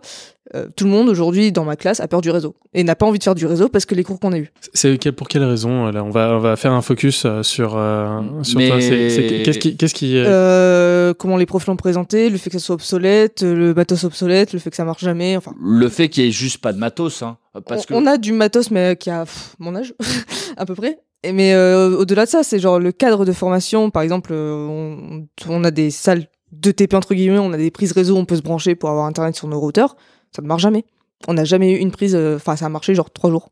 Et quand on fait, on a très souvent le cas, le, le cas des TP. On a une semaine pour faire un TP, un gros, un gros projet. On a eu un jour, on a eu internet. euh, T'as un téléphone, t'as du tethering, hein, hop. euh. Ouais, bah tu connectes comment, comment ton Ouais. téléphone au routeur il y a 20 ans? Sans antenne Wi-Fi. voilà. Alors je viens, j'ai plein de solutions si tu veux, mais euh, il faut le matos. Et moi j'ai les solutions parce que ça fait 5 ans que je bidouille, mais euh, il y a un moment, c'est pas, pas a- aux élèves de fournir un je environnement euh, voilà. à peu près sympatoche pour faire des choses, quoi. Non, mais je- non, Et- et aujourd'hui, moi- hein, Moi, j'ai tous mes collègues, euh, tous les collègues du système sont dégoûtés du réseau dès qu'on leur parle réseau. Ah, et attention, c'est fragile. Je veux pas toucher, ça va exploser, ça va me remonter sur la gueule. Mm. Je sais pas faire, je veux pas me renseigner. Les gens sont dégoûtés du réseau. Oui, mais, mais là, tu vois, tu, tu parles du réseau, mais en fait, on a le même problème. Moi, si je parle du système ou quoi que ce soit. Euh, Mais fait, le vrai- système, dans, des- dans une moindre mesure. Non, mais dans une moindre mesure, ça va pas. La vitesse à laquelle ça va, je connais pas un seul gars qui sort de- d'études qui connaît Kubernetes. Je connais même pas un seul gars qui va vraiment savoir manipuler Ouais, mais le, le gars il connaît pas Kubernetes. Par contre, s'il est vraiment passionné de, de système et qu'il arrive en entreprise, il va, il va très vite réussir à se Non. former. Non, parce qu'en fait, il y a beaucoup de chances que plutôt il y a un connard qui lui ait dit que c'était de la merde, alors que ça a 7 ans, et etc. En fait, il y a aussi ça, le- tout le problème, c'est que moi, l'avantage que j'ai eu euh, via ma formation, qui était extrêmement pluridisciplinaire, en ayant vu énormément de choses, c'est qu'en fait, le moindre personne qui me disait c'est de la merde, T'allais vérifier. bah ouais, je, je doutais. Je doutais de tout. Mm. Je suis, je suis un serial douteur. C'est-à-dire qu'en fait, euh, eh ben, j'all- j'allais voir. Et en fait, moi, ce que j'ai, ce que j'ai comme problème avec les gens qui ont fait une formation techni- technique, moi, par exemple, j'ai énormément de mal à travailler avec quelqu'un qui sort d'Epitech ou d'Epita. Enfin, ou de, de 42, enfin, l'ancien Epita, le nouvel Oui. Epitech. Ouais, et, bon. euh, Ok, bon. Oui, mais c'est, mais à l'heure actuelle, c'est une compétence pourtant qui est valorisée dans toutes les, euh, les boîtes. Ouais. Parce qu'en fait, c'est ceux qui réussissent les tests techniques. Mais tu vois, on va parler d'un cas très simple. Dans mon école, on n'a jamais entendu parler de Git, jamais d'Ansible, jamais de Kubernetes. Et je peux t'en citer 14 comme ça. Oui, mais Et aujourd'hui, euh, bah, les gens, ils vont entendre Git et Ansible, ils vont faire putain, c'est quoi ce bordel, c'est quoi ce truc, ça a l'air Ouais. super non, compliqué. et mais, tout. Alors que, ah, non, mais Voilà, quoi. Après, après, il y a aussi une paresse intellectuelle de plein de personnes. C'est dans ma boîte précédente, on faisait comme si, donc on va faire comme si. Oui, a ça- même pour les gens qui sortent pas d'école. Oui, oui, mais c'est- j'ai appris une manière de faire. Je vais absolument pas me remettre en cause. Oui, mais au Et moins on n'apprend le- pas aux gens à réfléchir et à se. Il n'y a pas d'UE, d'UE ou entre guillemets, c'est l'UE. Des merdes. Mais est-ce que- Quoi, est-ce que- là, les équipements répondent à un problème. Est-ce que le but justement euh, des formations, tu vois, parce qu'en fait en vrai, là donc t'as parlé de- d'équipement qui est vieux, qui a 20 ans, mais si jamais t'avais eu de l'équipement d'il y a 30 ans et de l'équipement d'il y a 20 ans, bah, en fait t'aurais vu 10 ans d'évolution du réseau. Oui. Et en fait t'aurais vu que rien n'est immuable. Moi je sais que genre dans ma formation, tout ce que j'ai vu, les profs nous disaient que c'était obsolète.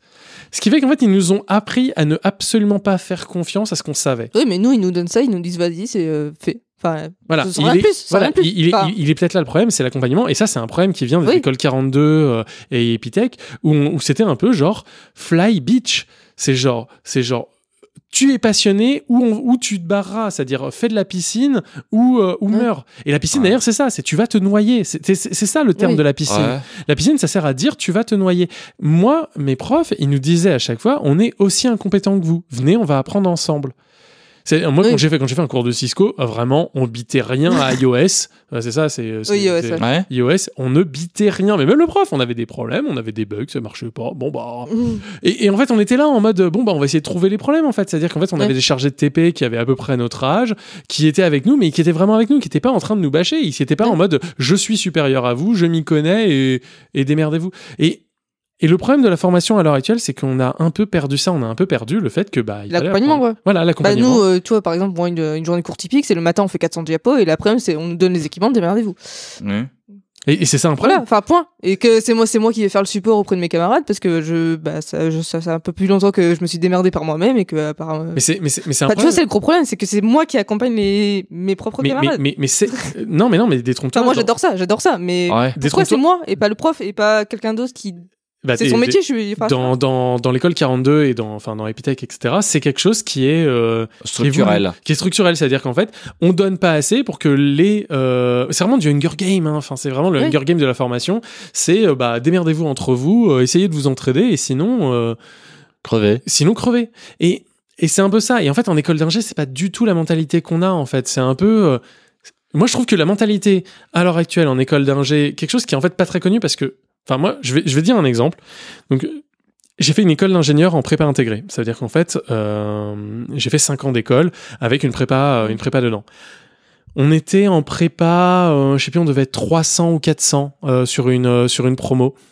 Et bien en fait, sur les 300-400, je crois qu'on était 10 à aller en informatique ensuite. C'est-à-dire qu'en fait, même dans tous les ingénieurs qui sont sortis de l'école d'ingé, en fait, euh, tous n'avaient pas un diplôme d'ingénieur certifié. C'est-à-dire, en fait, ils avaient un diplôme d'ingénieur informaticien. Alors que moi, j'ai un diplôme d'ingénieur généraliste. C'est Oui. deux, deux types de diplômes euh, différents. Et en fait, euh, alors même qu'on a fait la même cursus ensuite. Et on voyait une grosse différence. Moi, quand je suis arrivé en première année de, de, de- d'école d'ingé, il y avait des gars qui sortaient de DUT, qui avaient fait du Java pendant euh, deux ans, et ils ont arrivé et ils nous défonçaient. Mais ils nous défonçaient au point qu'ils disaient qu'on était des nuls, que jamais de la vie on aurait un boulot, que euh, que on n'avait pas notre place à faire ici, comment on était là alors qu'on savait rien faire et tout. Et je pense que maintenant, j'ai un meilleur poste et des meilleures compétences que, euh, que là-dedans. En tout cas, que certains. Et preuve Oui. que ça avait pas et d'autres pas. Enfin, c'est mais c'est juste qu'il y avait pas de, de, de présupposé par rapport à ça. Ouais, Le mais t'as problème- appris à réfléchir en fait. Voilà. Et en fait, le mais problème aujourd'hui, a, non, ça n'existe plus. et, et je pense qu'à l'heure actuelle, il y a très peu d'ingénieurs dedans. C'est-à-dire qu'en fait, dans tous ceux que je vous ai dit, dans les 300 euh, qui avaient fait euh, de, des maths et de la physique à en bourrer le crâne en pas possible, il y en a très peu en informatique. En fait, je pense que dans l'informatique aujourd'hui, il y a très, très, très, très, très peu de gens qui connaissent les grandes écoles. Et c'est pour ça que j'entends plein de discours sur. euh, en fait, on a, on a une espèce de revanche du self-made man, c'est-à-dire c'est plein de gens qui ne sont pas passés par les grandes écoles et qui ont une espèce de revanche et qui, à l'heure actuelle, décident de se, de se venger là-dedans et qui ont jeté le bébé avec l'eau du bain. C'est-à-dire que c'est très bien d'avoir des écoles techniques, mais moi, pour un moi, je profil viens, technique. moi, je viens d'une école euh, bien classée, euh, sur prépa, oui, euh, d'informatique, mais les gens font de la finance, font des choses qui n'ont rien à voir avec l'informatique. C'est certes une école orientée, ce n'est pas une école généraliste. Oui mais, oui, mais à l'heure actuelle, comment ça se fait que justement, tu vois, c'est ça qu'on voit, Mm. c'est que les gens qui sortent d'école d'ingé à l'heure actuelle décident de ne pas aller en informatique. Moi, j'en ai plein, ils sont devenus historiens après être sortis et d'après avoir fait de l'informatique. Ils sont maintenant tous, la moitié des gars qui sont sortis, que je connais, qui sont restés en informatique, ils sont au CEA. Et bon, ils font des maths, euh, ils font des trucs que Oui. je peux rien blairer dedans. Mais, Oui, mais, bon. mais, mais, mais tu vois, c'est ça le problème qu'on a aujourd'hui, c'est que en fait, on a, on a, on a des entreprises qui n'attirent plus des compétences d'ingénieurs, et donc on se voit avoir des boîtes, moi que je vois, qui réinventent l'eau chaude tous les jours, et vraiment, qui vraiment, je- Est-ce que c'est ou qui les- inventent, inventent est-ce des PC qui brûlent. Est-ce que non mais est-ce que c'est pas l'effet SS2I Mais euh, complètement, mais complètement. C'est, c'est- on, a, on a un contexte à l'heure actuelle où en fait on a formaté euh, les, euh, les, euh, les, les profils. Et en fait à l'heure actuelle on est, on recherche dans les boîtes via l'entretien technique la SS2I++. On recherche le gars d'une SS2I qui s'y connaît en, euh, en bâche. Voilà, c'est, c'est, On cherche le meuble. voilà, et, et il est là un peu le problème. Et en fait, on cherche le meuble qui nous ressemble à côté, qui va euh, sur lequel on va poser, pouvoir poser notre cul. En fait, souvent c'est ça. C'est qu'en fait, on te demande à toi de créer une équipe en dessous de gens qui te ressemblent pour pouvoir poser ton cul dessus, pour pas avoir besoin de faire les astreintes. Euh, parce que hein, t'en as un peu ras le cul de faire les astreintes. Hein. Ce serait bien d'avoir une équipe de trois personnes qui font les astreintes à ta place. Et après, ces gens-là, une fois qu'ils seront à ton poste, ils te redemanderont d'avoir des gens, etc., etc., etc. Et en fait, ça, c'est un système pyramidal qui est extrêmement destructeur en fait dans, dans nos boîtes à l'heure actuelle. Et c'est moi, à l'heure actuelle, je, moi, je prends la diversité, mais la diversité dans tous ses sens. C'est-à-dire, je m'en fous que ce soit une nana qui soit en face de moi ou, ou un LGBTQ plus SRST. Je veux quelqu'un de différent de moi, même si c'est un fils d'ouvrier, parce que euh, je suis pas forcément.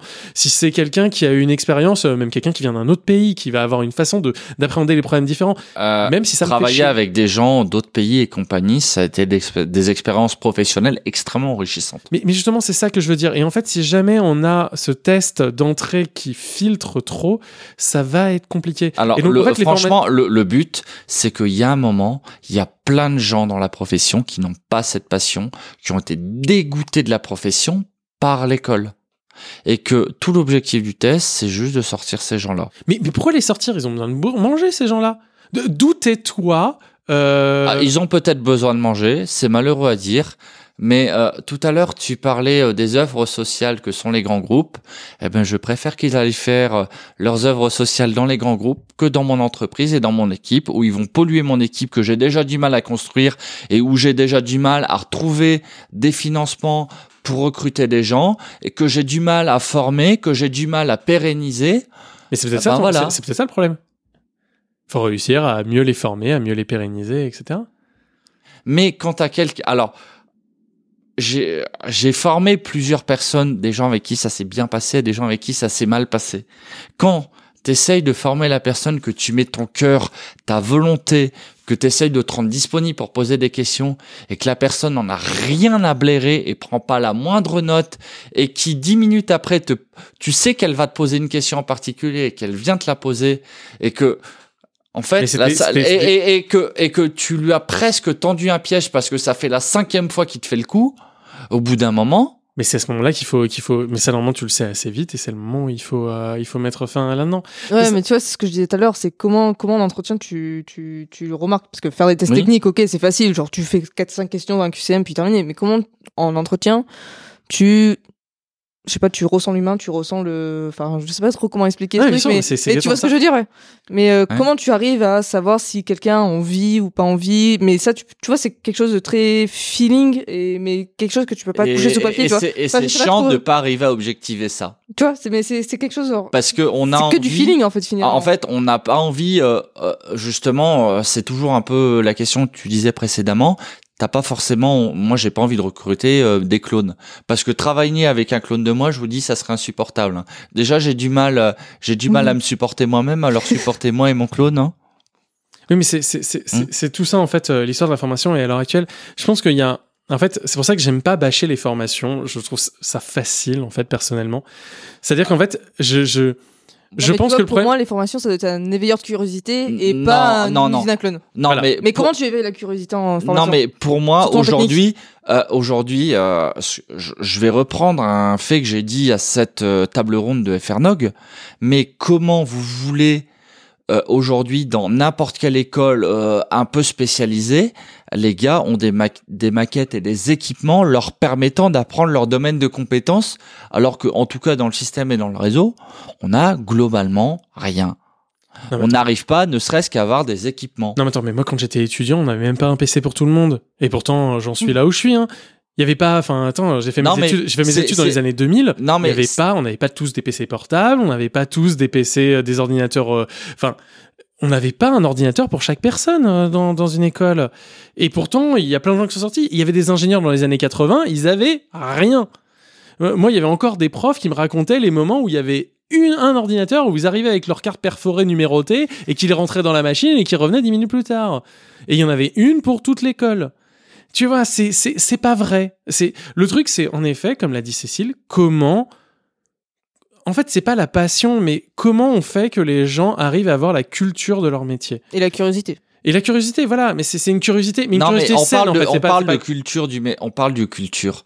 Comment vous voulez qu'on ait la culture du métier si les étudiants ne serait-ce que avoir visité un data center dans leur vie? Alors, tu peux ne pas jamais bosser de ta vie en data center.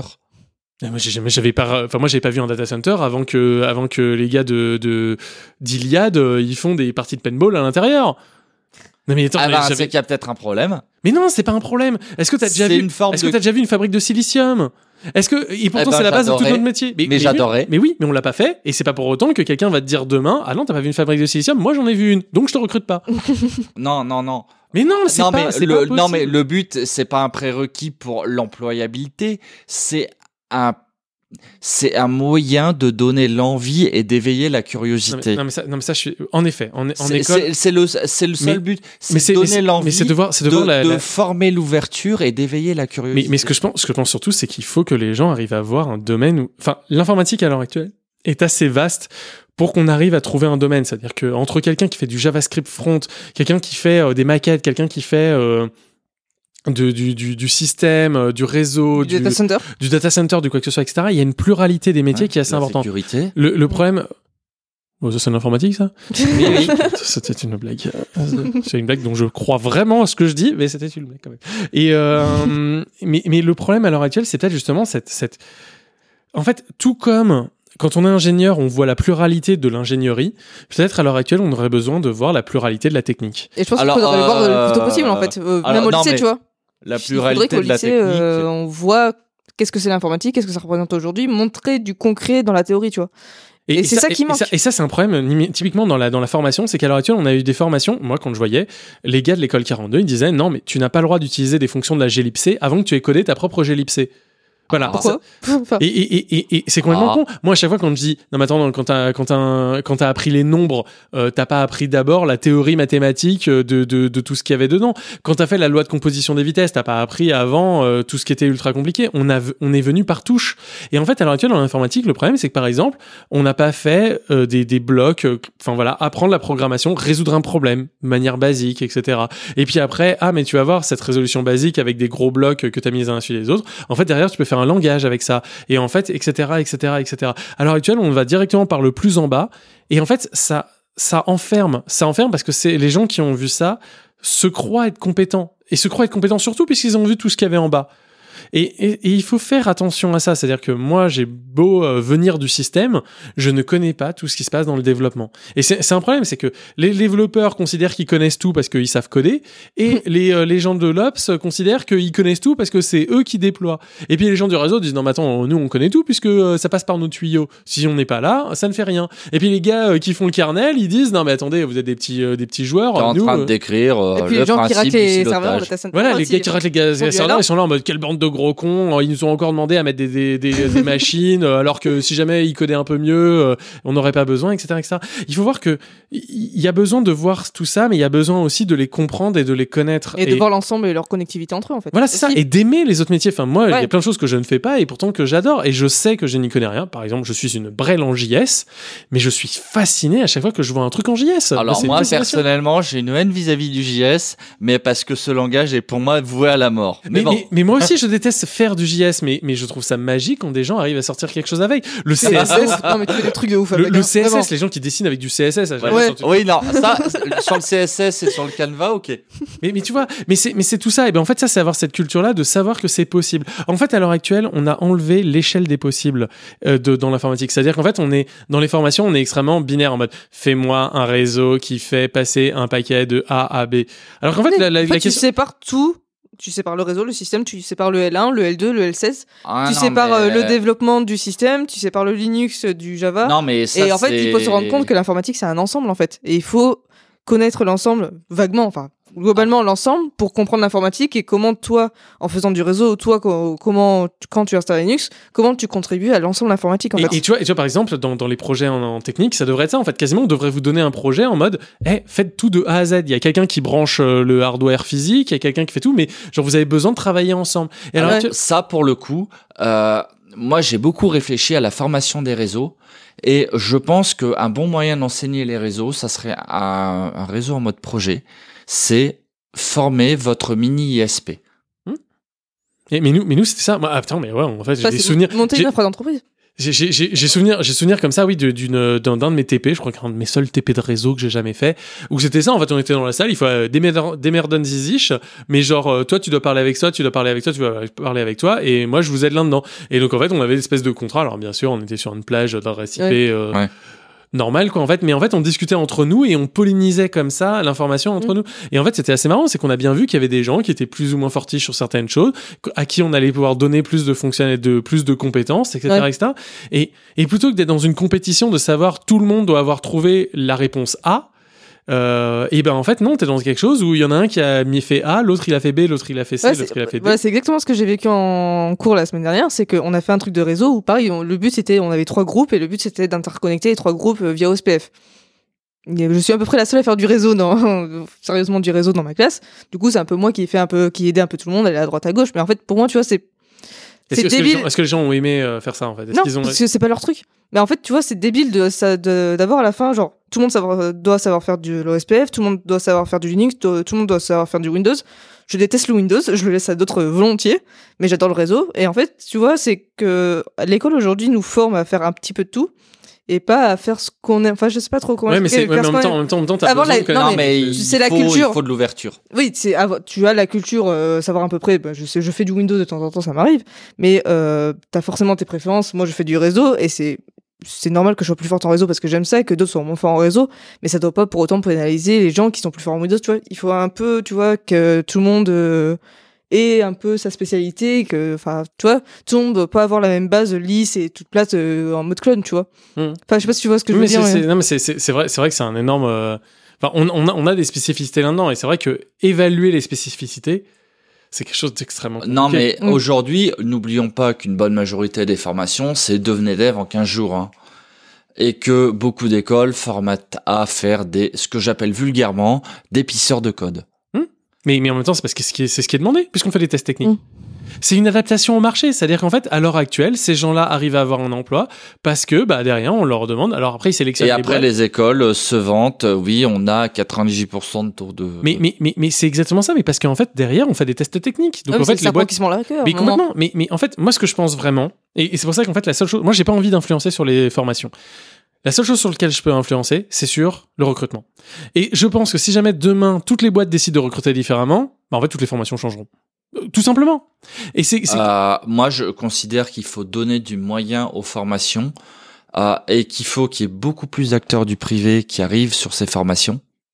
Parce que si on n'a pour pas les formater, pour les formater, peut-être qu'ils en ont envie? Non, non, non. C'est juste que si on a plein d'acteurs du privé qui viennent chacun avec leur vision différente, eh ben en fait, euh, la somme de vision A plus B plus C, ben ça fait des individus. Oui, mais alors je suis d'accord avec ça, mais en fait, il faut pas non plus que des acteurs du privé prennent en, prennent en charge complètement euh, les, les, les On est formations. d'accord. Non, Et il alors, faut qu'ils aient leur place, ce qu'ils n'ont ap- ce qu'ils n'ont pas donc, assez. donc ça fait partie, donc ça fait partie de la place à la formation dont on parlait, qui était que c'est une formation externe, c'est-à-dire d'aller former des étudiants, mais aussi de faire de la formation en interne. Et à l'heure actuelle, il faut pas oublier qu'on a un énorme, un, pour moi, un énorme problème dont on parle pas, mais qui est un peu l'éléphant dans la pièce, c'est qu'à l'heure actuelle, on est de plus en plus en télétravail. Comment t'envoies, comment t'envoies des gars, euh, comment t'envoies des gars en formation, comment t'arrives à former des nouveaux élèves quand euh, tous tes seniors ils ont décidé de se barrer euh, à Limoges? Euh, moi, je vais, moi, je vais aller beaucoup plus loin. Comment t'arrives à former des gens quand globalement le budget formation des boîtes est nul? Mais il est là. Et que moi, alors moi, je, je vais citer un exemple très concret aujourd'hui. Euh, Mais- mais- J'ai des collègues qui veulent apprendre le réseau. Et euh, moi, je me suis entendu dire, alors moi, je peux pas, je peux pas dire à, vous allez passer deux mois à vous former. Et parce que si ça échoue, euh, je vais passer pour un con, aller demander Donc- une prestation de 5000 euros à ma hiérarchie. Donc le problème, et c'est bien ça, c'est que comme on forme pas les gens, on a de plus en plus peur à recruter, donc on fait de plus en plus d'entretiens techniques pour essayer d'éviter la perte, ce qui fait qu'on a de plus en plus de connards euh, qui, euh, qui arrivent à passer ces entretiens-là parce que c'est une fabrique à connards, etc., etc. Donc en fait, à l'heure actuelle, on est, on est dans un cercle où, à l'heure actuelle, on a besoin, on est dans un cercle vicieux en fait, où de plus en plus on s'enferme là-dedans, on fait de moins en moins de budget de formation parce qu'on a de plus en plus re- dépensé pour le recrutement, donc on dépense de plus en plus de recrutement, donc on fait de plus en plus euh, de moins en moins de formation, etc., etc., etc. On est à l'heure actuelle dans ce paradigme-là. Et on est dans un truc où les boîtes, elles sont ultra sclérosées, elles se ressemblent. C'est-à-dire que tu as la boîte Intel qui fait que du PHP parce qu'en fait, elle a recruté que des gens PHP parce qu'en fait, ces gens, ils peuvent évaluer que du PHP. Donc en fait, ils ont recruté que déjà. Il y a la boîte à côté, ils font que du .NET parce qu'ils peuvent recruter que du .NET. Ils ont fait que des entretiens .NET, ils savent faire que du .NET, etc., etc., etc. Et en fait, à l'heure actuelle, moi, ce que j'appelle vraiment la French C'est ça, c'est c'est cet écosystème technique extrêmement non culturel, ça veut dire qu'on a des boîtes qui sont extrêmement sclérosées, qui ne voient rien, qui ne vont rien, qui ne vont plus en meet-up. Et on voit les meet-up à l'heure actuelle, ils sont désertés. C'est-à-dire qu'on a de moins en moins de gens. Moi, quand je connaissais la scène meet-up en 2010 et la scène meet-up en 2020, en 2021, elle n'a plus rien à voir. Non, mais déjà, ne serait-ce que du Covid, pour avoir hein. la permission d'aller... Non, mais ne demander ne serait-ce qu'aux boîtes de participer à un meet-up. Soit tu t'appelles OVH et on arrive à te faire raquer, entre guillemets, parce que t'as un truc à te faire pardonner parce que ton décès a cramé. Euh, soit globalement, ben... Ah oui, mais attention, c'est 50 euros un meet-up. Ah mais oui, tu vas travailler une demi-journée. Et il y a plein de gens qui viennent à ces meet-up parce qu'ils posent un jour de congé. Mhm. Je confirme.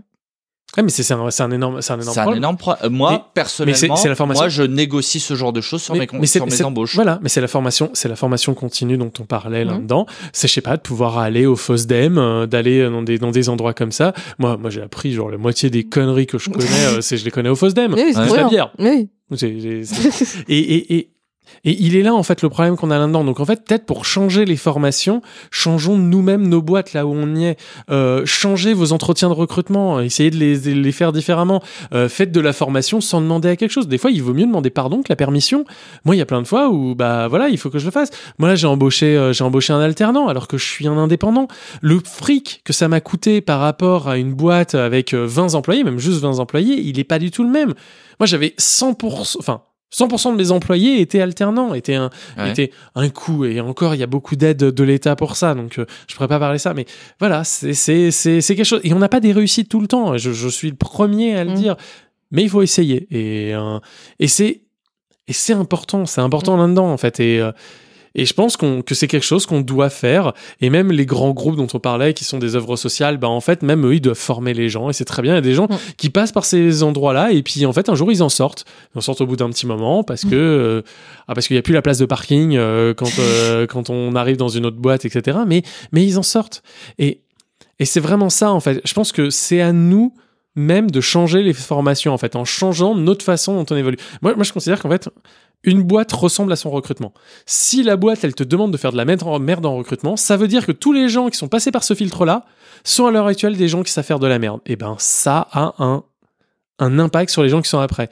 Et ben maintenant, suite à cette discussion-là, je, je n'y avais jamais pensé avant, je pense que bah en fait nos façons de recruter ont aussi un impact sur le avant, sur le sur la façon dont on forme les gens.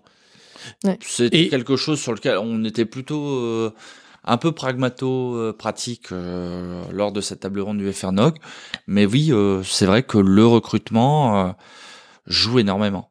Ouais, mais c'est c'est c'est vraiment un point important. Et en fait, euh, moi, j'aimerais qu'il y ait plus d'ingénieurs ingénieurs qui arrivent là-dedans et plutôt qu'ils soient technico-commerciaux ou euh, chefs de projet ou PO. Ah, mais non, mais aujourd'hui, aujourd'hui, le la carrière à la mode, c'est devenir chef de projet. Mm. Non, c'est PO, désolé, mais c'est. Ouais, enfin, product owner, chef de projet, mais enfin. Oui, mais à l'heure actuelle, justement, c'est un peu la même ça chose. Revient, ça revient à être gratte-papier, quoi. Mais, mais non, c'est pas être gratte-papier, c'est juste qu'à l'heure actuelle, quand tu viens d'une formation d'ingénieur, et eh ben, en fait, euh, c'est plus en adéquation avec ce qu'on fait. Et il est là tout le problème, en fait. Pourquoi ça l'est, ça ne devrait pas. Et, et, et à quel point, pourquoi à l'heure actuelle on a du mal à avoir des ingénieurs? Moi je me bats, mais je me bats pourquoi? Parce qu'en face de moi j'ai plein de gars qui sont techniques et qui essayent de m'apprendre la vie sur l'organisation. et ben désolé, je suis là en mode non, on était expert et c'est genre c'est pas grave, c'est pas un problème, mais le jour où tu auras lu autant de bouquins d'organisation d'entreprise que moi, on pourra en discuter à ce moment-là. Mais en attendant, non, tu es juste un manager qui est là parce que tu ne remets pas en cause le statut de la boîte. Et, arrête de, de, de, de, de parler là-dedans. Le problème à l'heure actuelle, c'est que on a des ingénieurs qui sont maintenant devenus PO, etc., et qui se, se pensent au-dessus parce qu'en fait, ils sont dans la, dans la chefferie projet, d'organiser qu'est-ce qui doit être fait et dans le décisionnel du projet, etc., ce qui est complètement débile. Et en bas, on a des techniciens qui, à contrario, se prennent pour des ingénieurs, quoi, en fait, et se prennent pour de l'organisation. Et donc, on a des boîtes qui sont soit des boîtes trop centrées sur les, le, le technico euh, bullshit, etc., ça s'appelle des ESN, ça s'appelle des trucs comme ça et tout. Et on a des boîtes qui sont trop technico-centrico-techniques et qui sont aussi un problème en fait. Et on a besoin d'avoir cette chose où tous les types de profils sont là. On a besoin de gens qui sont là juste pour manger parce qu'en vrai, c'est bien d'avoir ces gens-là. Ça, ça permet d'avoir une base solide de ta boîte parce qu'ils vont pas se barrer très vite parce qu'ils sont là pour être là. C'est souvent une mémoire de l'entreprise, c'est des choses comme ça. Euh, point de vue aussi. Pas Hmm forcément technique, Voilà, pas forcément expert, des mais c'est un autre point de vue. Voilà, des gens qui ont, qui ont vu autre chose, qui ont vu notre précédente boîte. T'as besoin de gens qui ont vu de la physique, de la chimie, de, du, de, des problèmes dans l'ingénierie, euh, dans l'ingénierie nucléaire et aéronautique, etc., etc., etc. Et en fait, nos recrutements doivent refléter ça. Et c'est pour ça qu'à l'heure actuelle, je trouve ça extrêmement compliqué quand on a une grille, un one size fit all, pour tous les métiers en fait. Et, et une équipe, ça se construit, ça se réfléchit, ça se pense. Et je pense qu'à l'heure actuelle, le problème qu'on a, c'est qu'on a trop de gens techniques qui sont managers. Et en fait, ces gens techniques managers, et ben en fait, ils font des entretiens qui leur ressemblent, des entretiens techniques. Euh, pour le coup, là, c'est un vrai sujet, c'est euh, comment devenir manager. Oui, mais donc, mais donc ça, ça, donc- on pourrait en faire et donc, et un donc le podcast problème, c'est pas les écoles parler. et les formations, même si ça en fait partie un peu et il faut aider. Mais comme tu dis, on pourra les aider le jour où on aura des gens qui sauront mettre les budgets là où il faut et pas juste mettre les budgets dans euh, ce qui coûte le moins cher ou des managers qui sont là en permanence en train de dire ah non mais si moi on m'avait laissé faire euh, j'aurais fait deux fois plus vite ah non mais vraiment euh, c'est vraiment tous les gens que j'ai en dessous de moi sont des gros cons et ils savent rien faire et, et il est là en fait un peu le problème. Il est dans un truc où il faut qu'on soit plus apaisé. Je, je sais que c'est quelque chose de, de, de compliqué, mais à l'heure actuelle, il faut qu'on soit apaisé.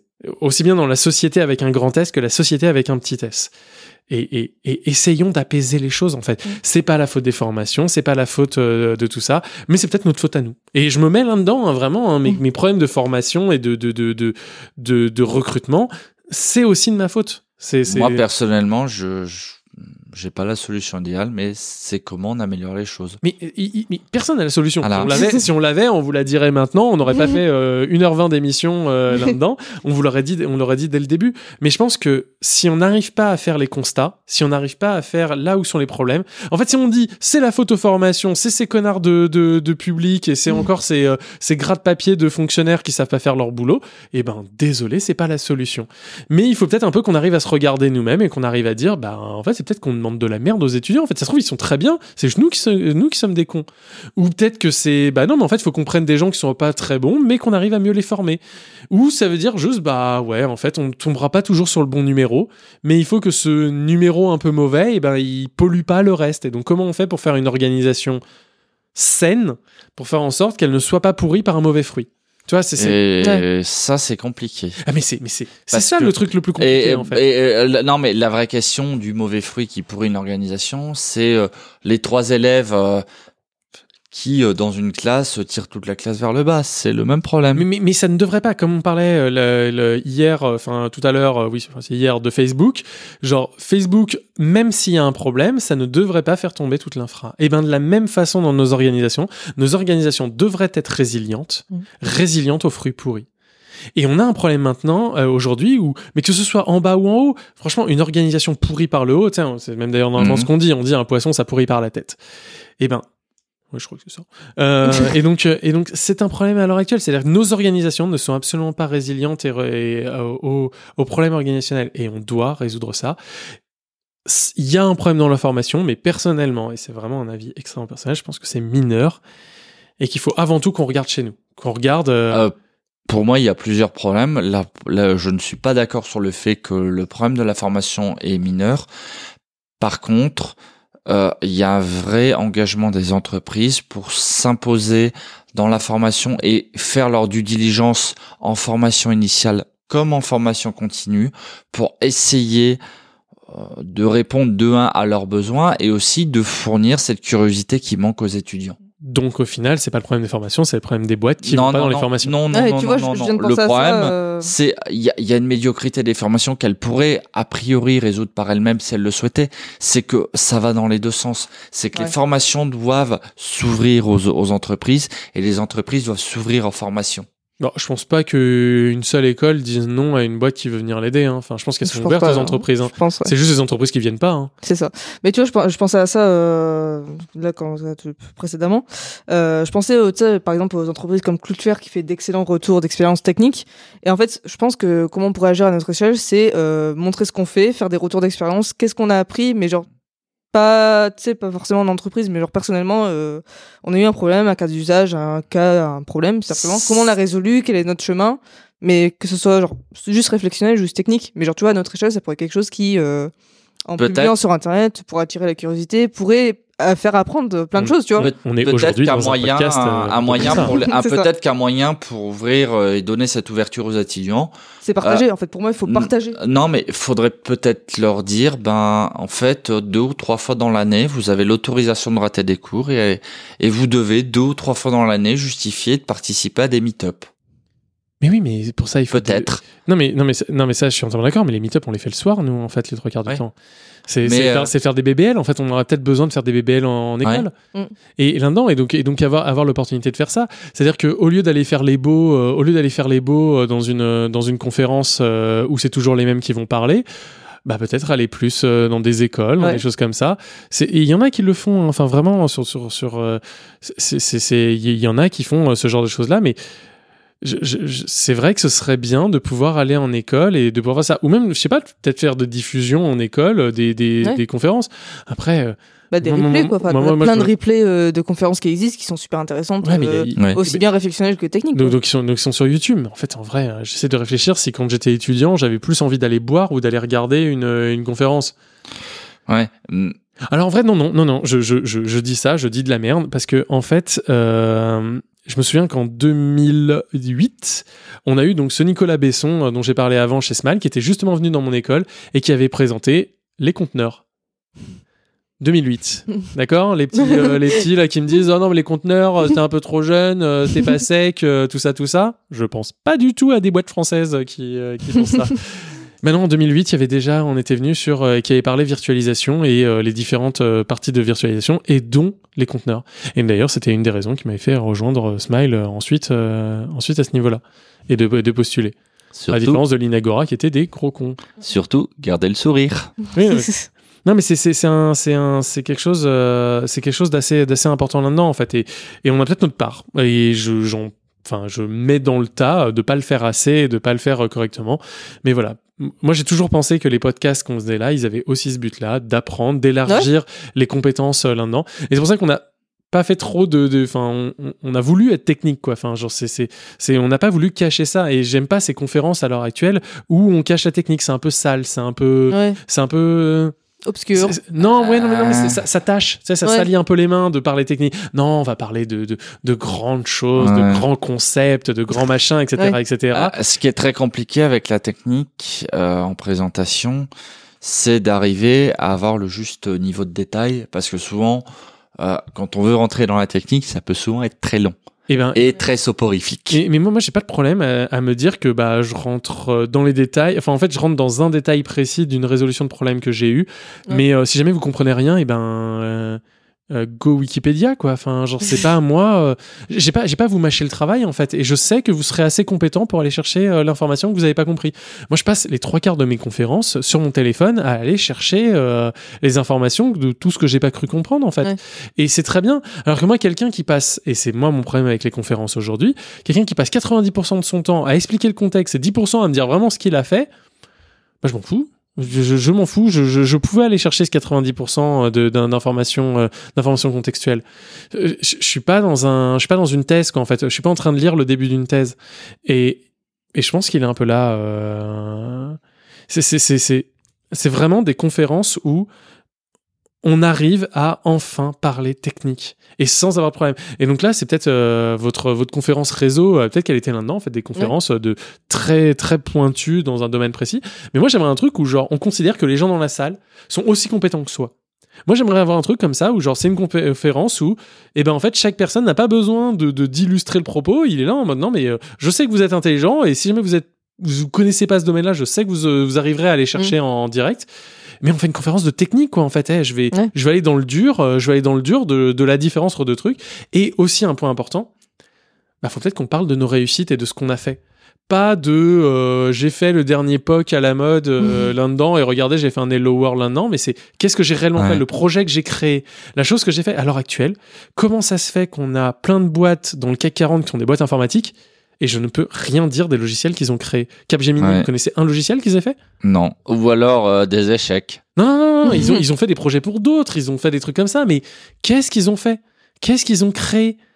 Comment ça se fait qu'aujourd'hui on n'arrive pas à dire, à l'heure actuelle, et d'ailleurs c'est pour ça que je remercie euh, Clever Cloud là-dedans, c'est que c'est une des seules boîtes françaises qui créent, et pourtant ils sont pas très nombreux, qui créent des logiciels. Je les aime pas forcément, j'ai plein de, de choses parce qu'ils sont dans un contexte différent du mien, ils sont pas dans l'usage dont j'en ai besoin, Mm. mais ils créent des logiciels et ils vont en parler derrière là-dedans. Ouais. Mais il y en a peu qui font ça. Il y en a extrêmement peu. Pourquoi, pourquoi des grandes boîtes ne font pas, ne font pas plus ça, en fait, de, des, des vrais problèmes d'ingénierie qu'ils ont créés et pas quelque chose qu'ils ont acheté sur étagère là-dedans? Et, et c'est c'est pour ça qu'en fait, on a, on a un problème plus global qui est on doit faire en sorte de créer des choses qui vont laisser de la place. Je pense que les budgets euh, donnés dans euh, l'achat d'un logiciel, euh, et vous parliez du réseau encore Mm. dans l'autre, c'est au lieu de mettre 40 000 boules dans l'achat d'un- d'un d'un équipement F5, bah, c'est peut-être d'acheter un ingénieur qui va vous mettre un achat proxy sur étagère pour faire en sorte de remplacer cette chose-là. D'avoir Ah, créé un vrai outil. C'est un peu. Et c'est comme ça que c'est passé d'ailleurs. Traffic, c'est comme ça qu'il a été créé en vrai. Continuous, euh, c'était un logiciel fait à la base euh, pour une boîte où ils ont eu euh, le, le- le- les, les couilles de faire, de faire un logiciel et ensuite il s'est barré, il a, il a fait son logiciel de son côté et maintenant c'est un logiciel extrêmement populaire. Ça Mm. devrait plus exister, on devrait avoir cette logique de l'entrepreneurship dans, dans la boîte, c'est-à-dire si vous avez besoin de quelque chose, créez-le, faites-le, faites-en la promotion, créez une boîte ensuite. Mais non, mais même sur les équipes système, c'est extrêmement compliqué euh, de développer ces trucs à soi.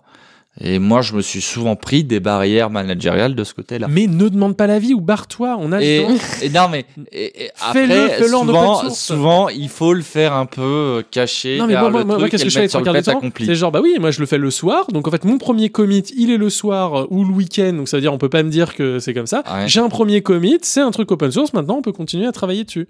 Ouais. Voilà, c'est tout. Oh, mais oui, oui. Et après, vous pourrez aller dans des conférences, dire que c'est bien, montrer les problèmes. Et en plus, l'avantage, c'est comme c'est en open source, et bien là, pour le coup, on a une visibilité qui est plus Ouais. grande et on aura des boîtes sympas, des boîtes où les étudiants voudront venir. Je pense qu'à l'heure actuelle, tous les étudiants dont on a parlé, qui sont peut-être un peu chiants et tout, si jamais demain il y avait Google qui venait les, euh, les contacter, ils rêveraient de bosser pour Google, pour Insta, pour, euh, pour des choses comme ça. C'est juste qu'à l'heure actuelle, il n'y a pas une boîte bandante. Pour un jeune aujourd'hui, c'est quoi, c'est quoi l'objectif? Moi, je vois mon cousin, euh, il a pas l'air d'être sur, pour la première fois, il est pas sur notre, euh, dans notre, euh, sur notre chat. Et ben, eh ben, il a envie euh, demain d'aller à l'étranger. Il sait même pas ce que c'est. Il veut aller à l'étranger. Ouais. Pourquoi? Parce qu'il n'y a pas de boîte qui lui donne envie dans l'IA, dans, euh, dans des choses comme ça, etc. Ouais. Créons, créons ça. Créons ce, ce- ce- cette, cette, stack, cette stack. Enfin, ne laissons pas à la French Tech le, le, le, le soin de nous représenter dans, dans, les, dans les conférences techniques. On doit avoir notre propre monde là-dedans. Et ne laissons pas aux serial speakers non plus le soin de venir nous raconter comment ils ont encore rien fait cette année. Et c'est- vraiment un problème là-dedans, en fait. On doit avoir euh, cette chose Désolé, j'ai beaucoup parlé, je partais dans un monologue là, ça doit être, Bon. ça va être l'heure. Mais, mais voilà, je, pense qu'en fait, c'est une responsabilité de nous tous de le faire. Donc, venez parler dans ce fucking podcast, venez raconter ce que vous avez fait ou même ce que vous n'avez pas fait, ce que vous avez raté. Euh, moi, j'aurais j'aurais tellement d'exemples de choses que j'ai ratées. c'est nos premières fois. On n'en s'en est pas trop mal sorti. Oui, voilà, On n'est pas avez- traumatisé, donc voilà. Ils- ils Ah, et surtout, le plus important, c'est de partager, que ce soit sur Twitter, sur Internet, sur un blog. Enfin, il faut partager ses retours, ses, ses réussites, ses échecs, euh, ce qu'on a essayé, ce qu'on aimerait essayer. Et surtout, le plus important pour moi, c'est partager.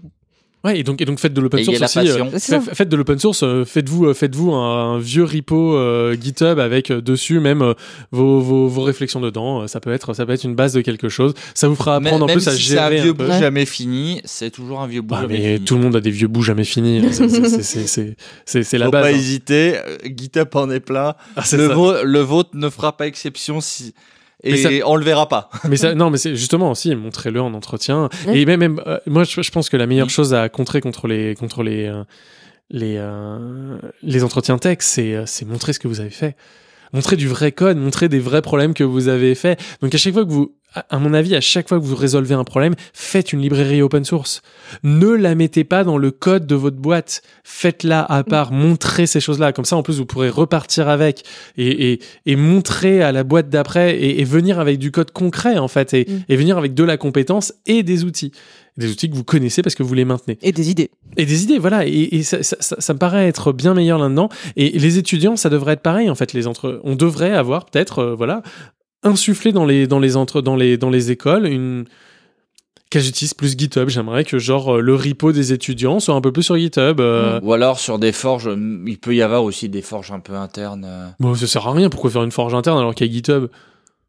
Je, je vois pas l'intérêt. Enfin, Genre, à quoi ça sert euh, Alors, genre- c'est le sujet d'un autre débat, je pense. Mais bon. Mais oui, euh, voilà. C'est, c'est... Donc, euh, donc voilà. Euh, eh bien, eh bien, eh bien, je pense qu'on a fait un peu le tour du sujet Ouais, là. oui, euh, je suis d'accord. Bonne heure et demie euh, de, de, de Ah oui, sujet. oui, oui. On a C'est- bien. C'est, bien, c'est touffu. Et euh, bah, merci à tous en tout cas d'avoir écouté. C'était encore très intéressant euh, sur tous ces sujets-là. Vous voyez qu'on peut encore continuer euh, longtemps à discuter ces sujets-là. Commentez, euh, venez nous voir sur, euh, sur Twitter. hein. De toute façon, vous irez voir Cécile dans tous les cas.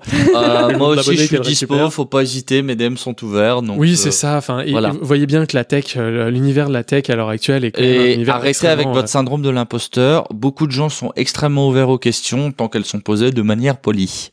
Ah, moi, vous pouvez ne pas être poli, je m'en tape. Euh, c'est- c'est- Allez-y, voilà, vous aurez, vous aurez plein de gens différents avec des avis différents, euh, di- divergents par rapport à plein de choses. Et c'est, vraiment ça, en fait. Il faut une pluralité, il faut une, Une diversité. diversité. Exactement. Dans tous les sens du terme. Et, euh, et c'est ça qui est important. Donc, euh, venez partager, euh, aussi bien ici euh, et partout, mais vraiment partager. Ben, Merci à vous deux. Bah, de rien. De À la rien. prochaine, euh, sans doute. Et Yes. puis, euh, et puis voilà. Puis on vous laisse. Bye bye. Bye.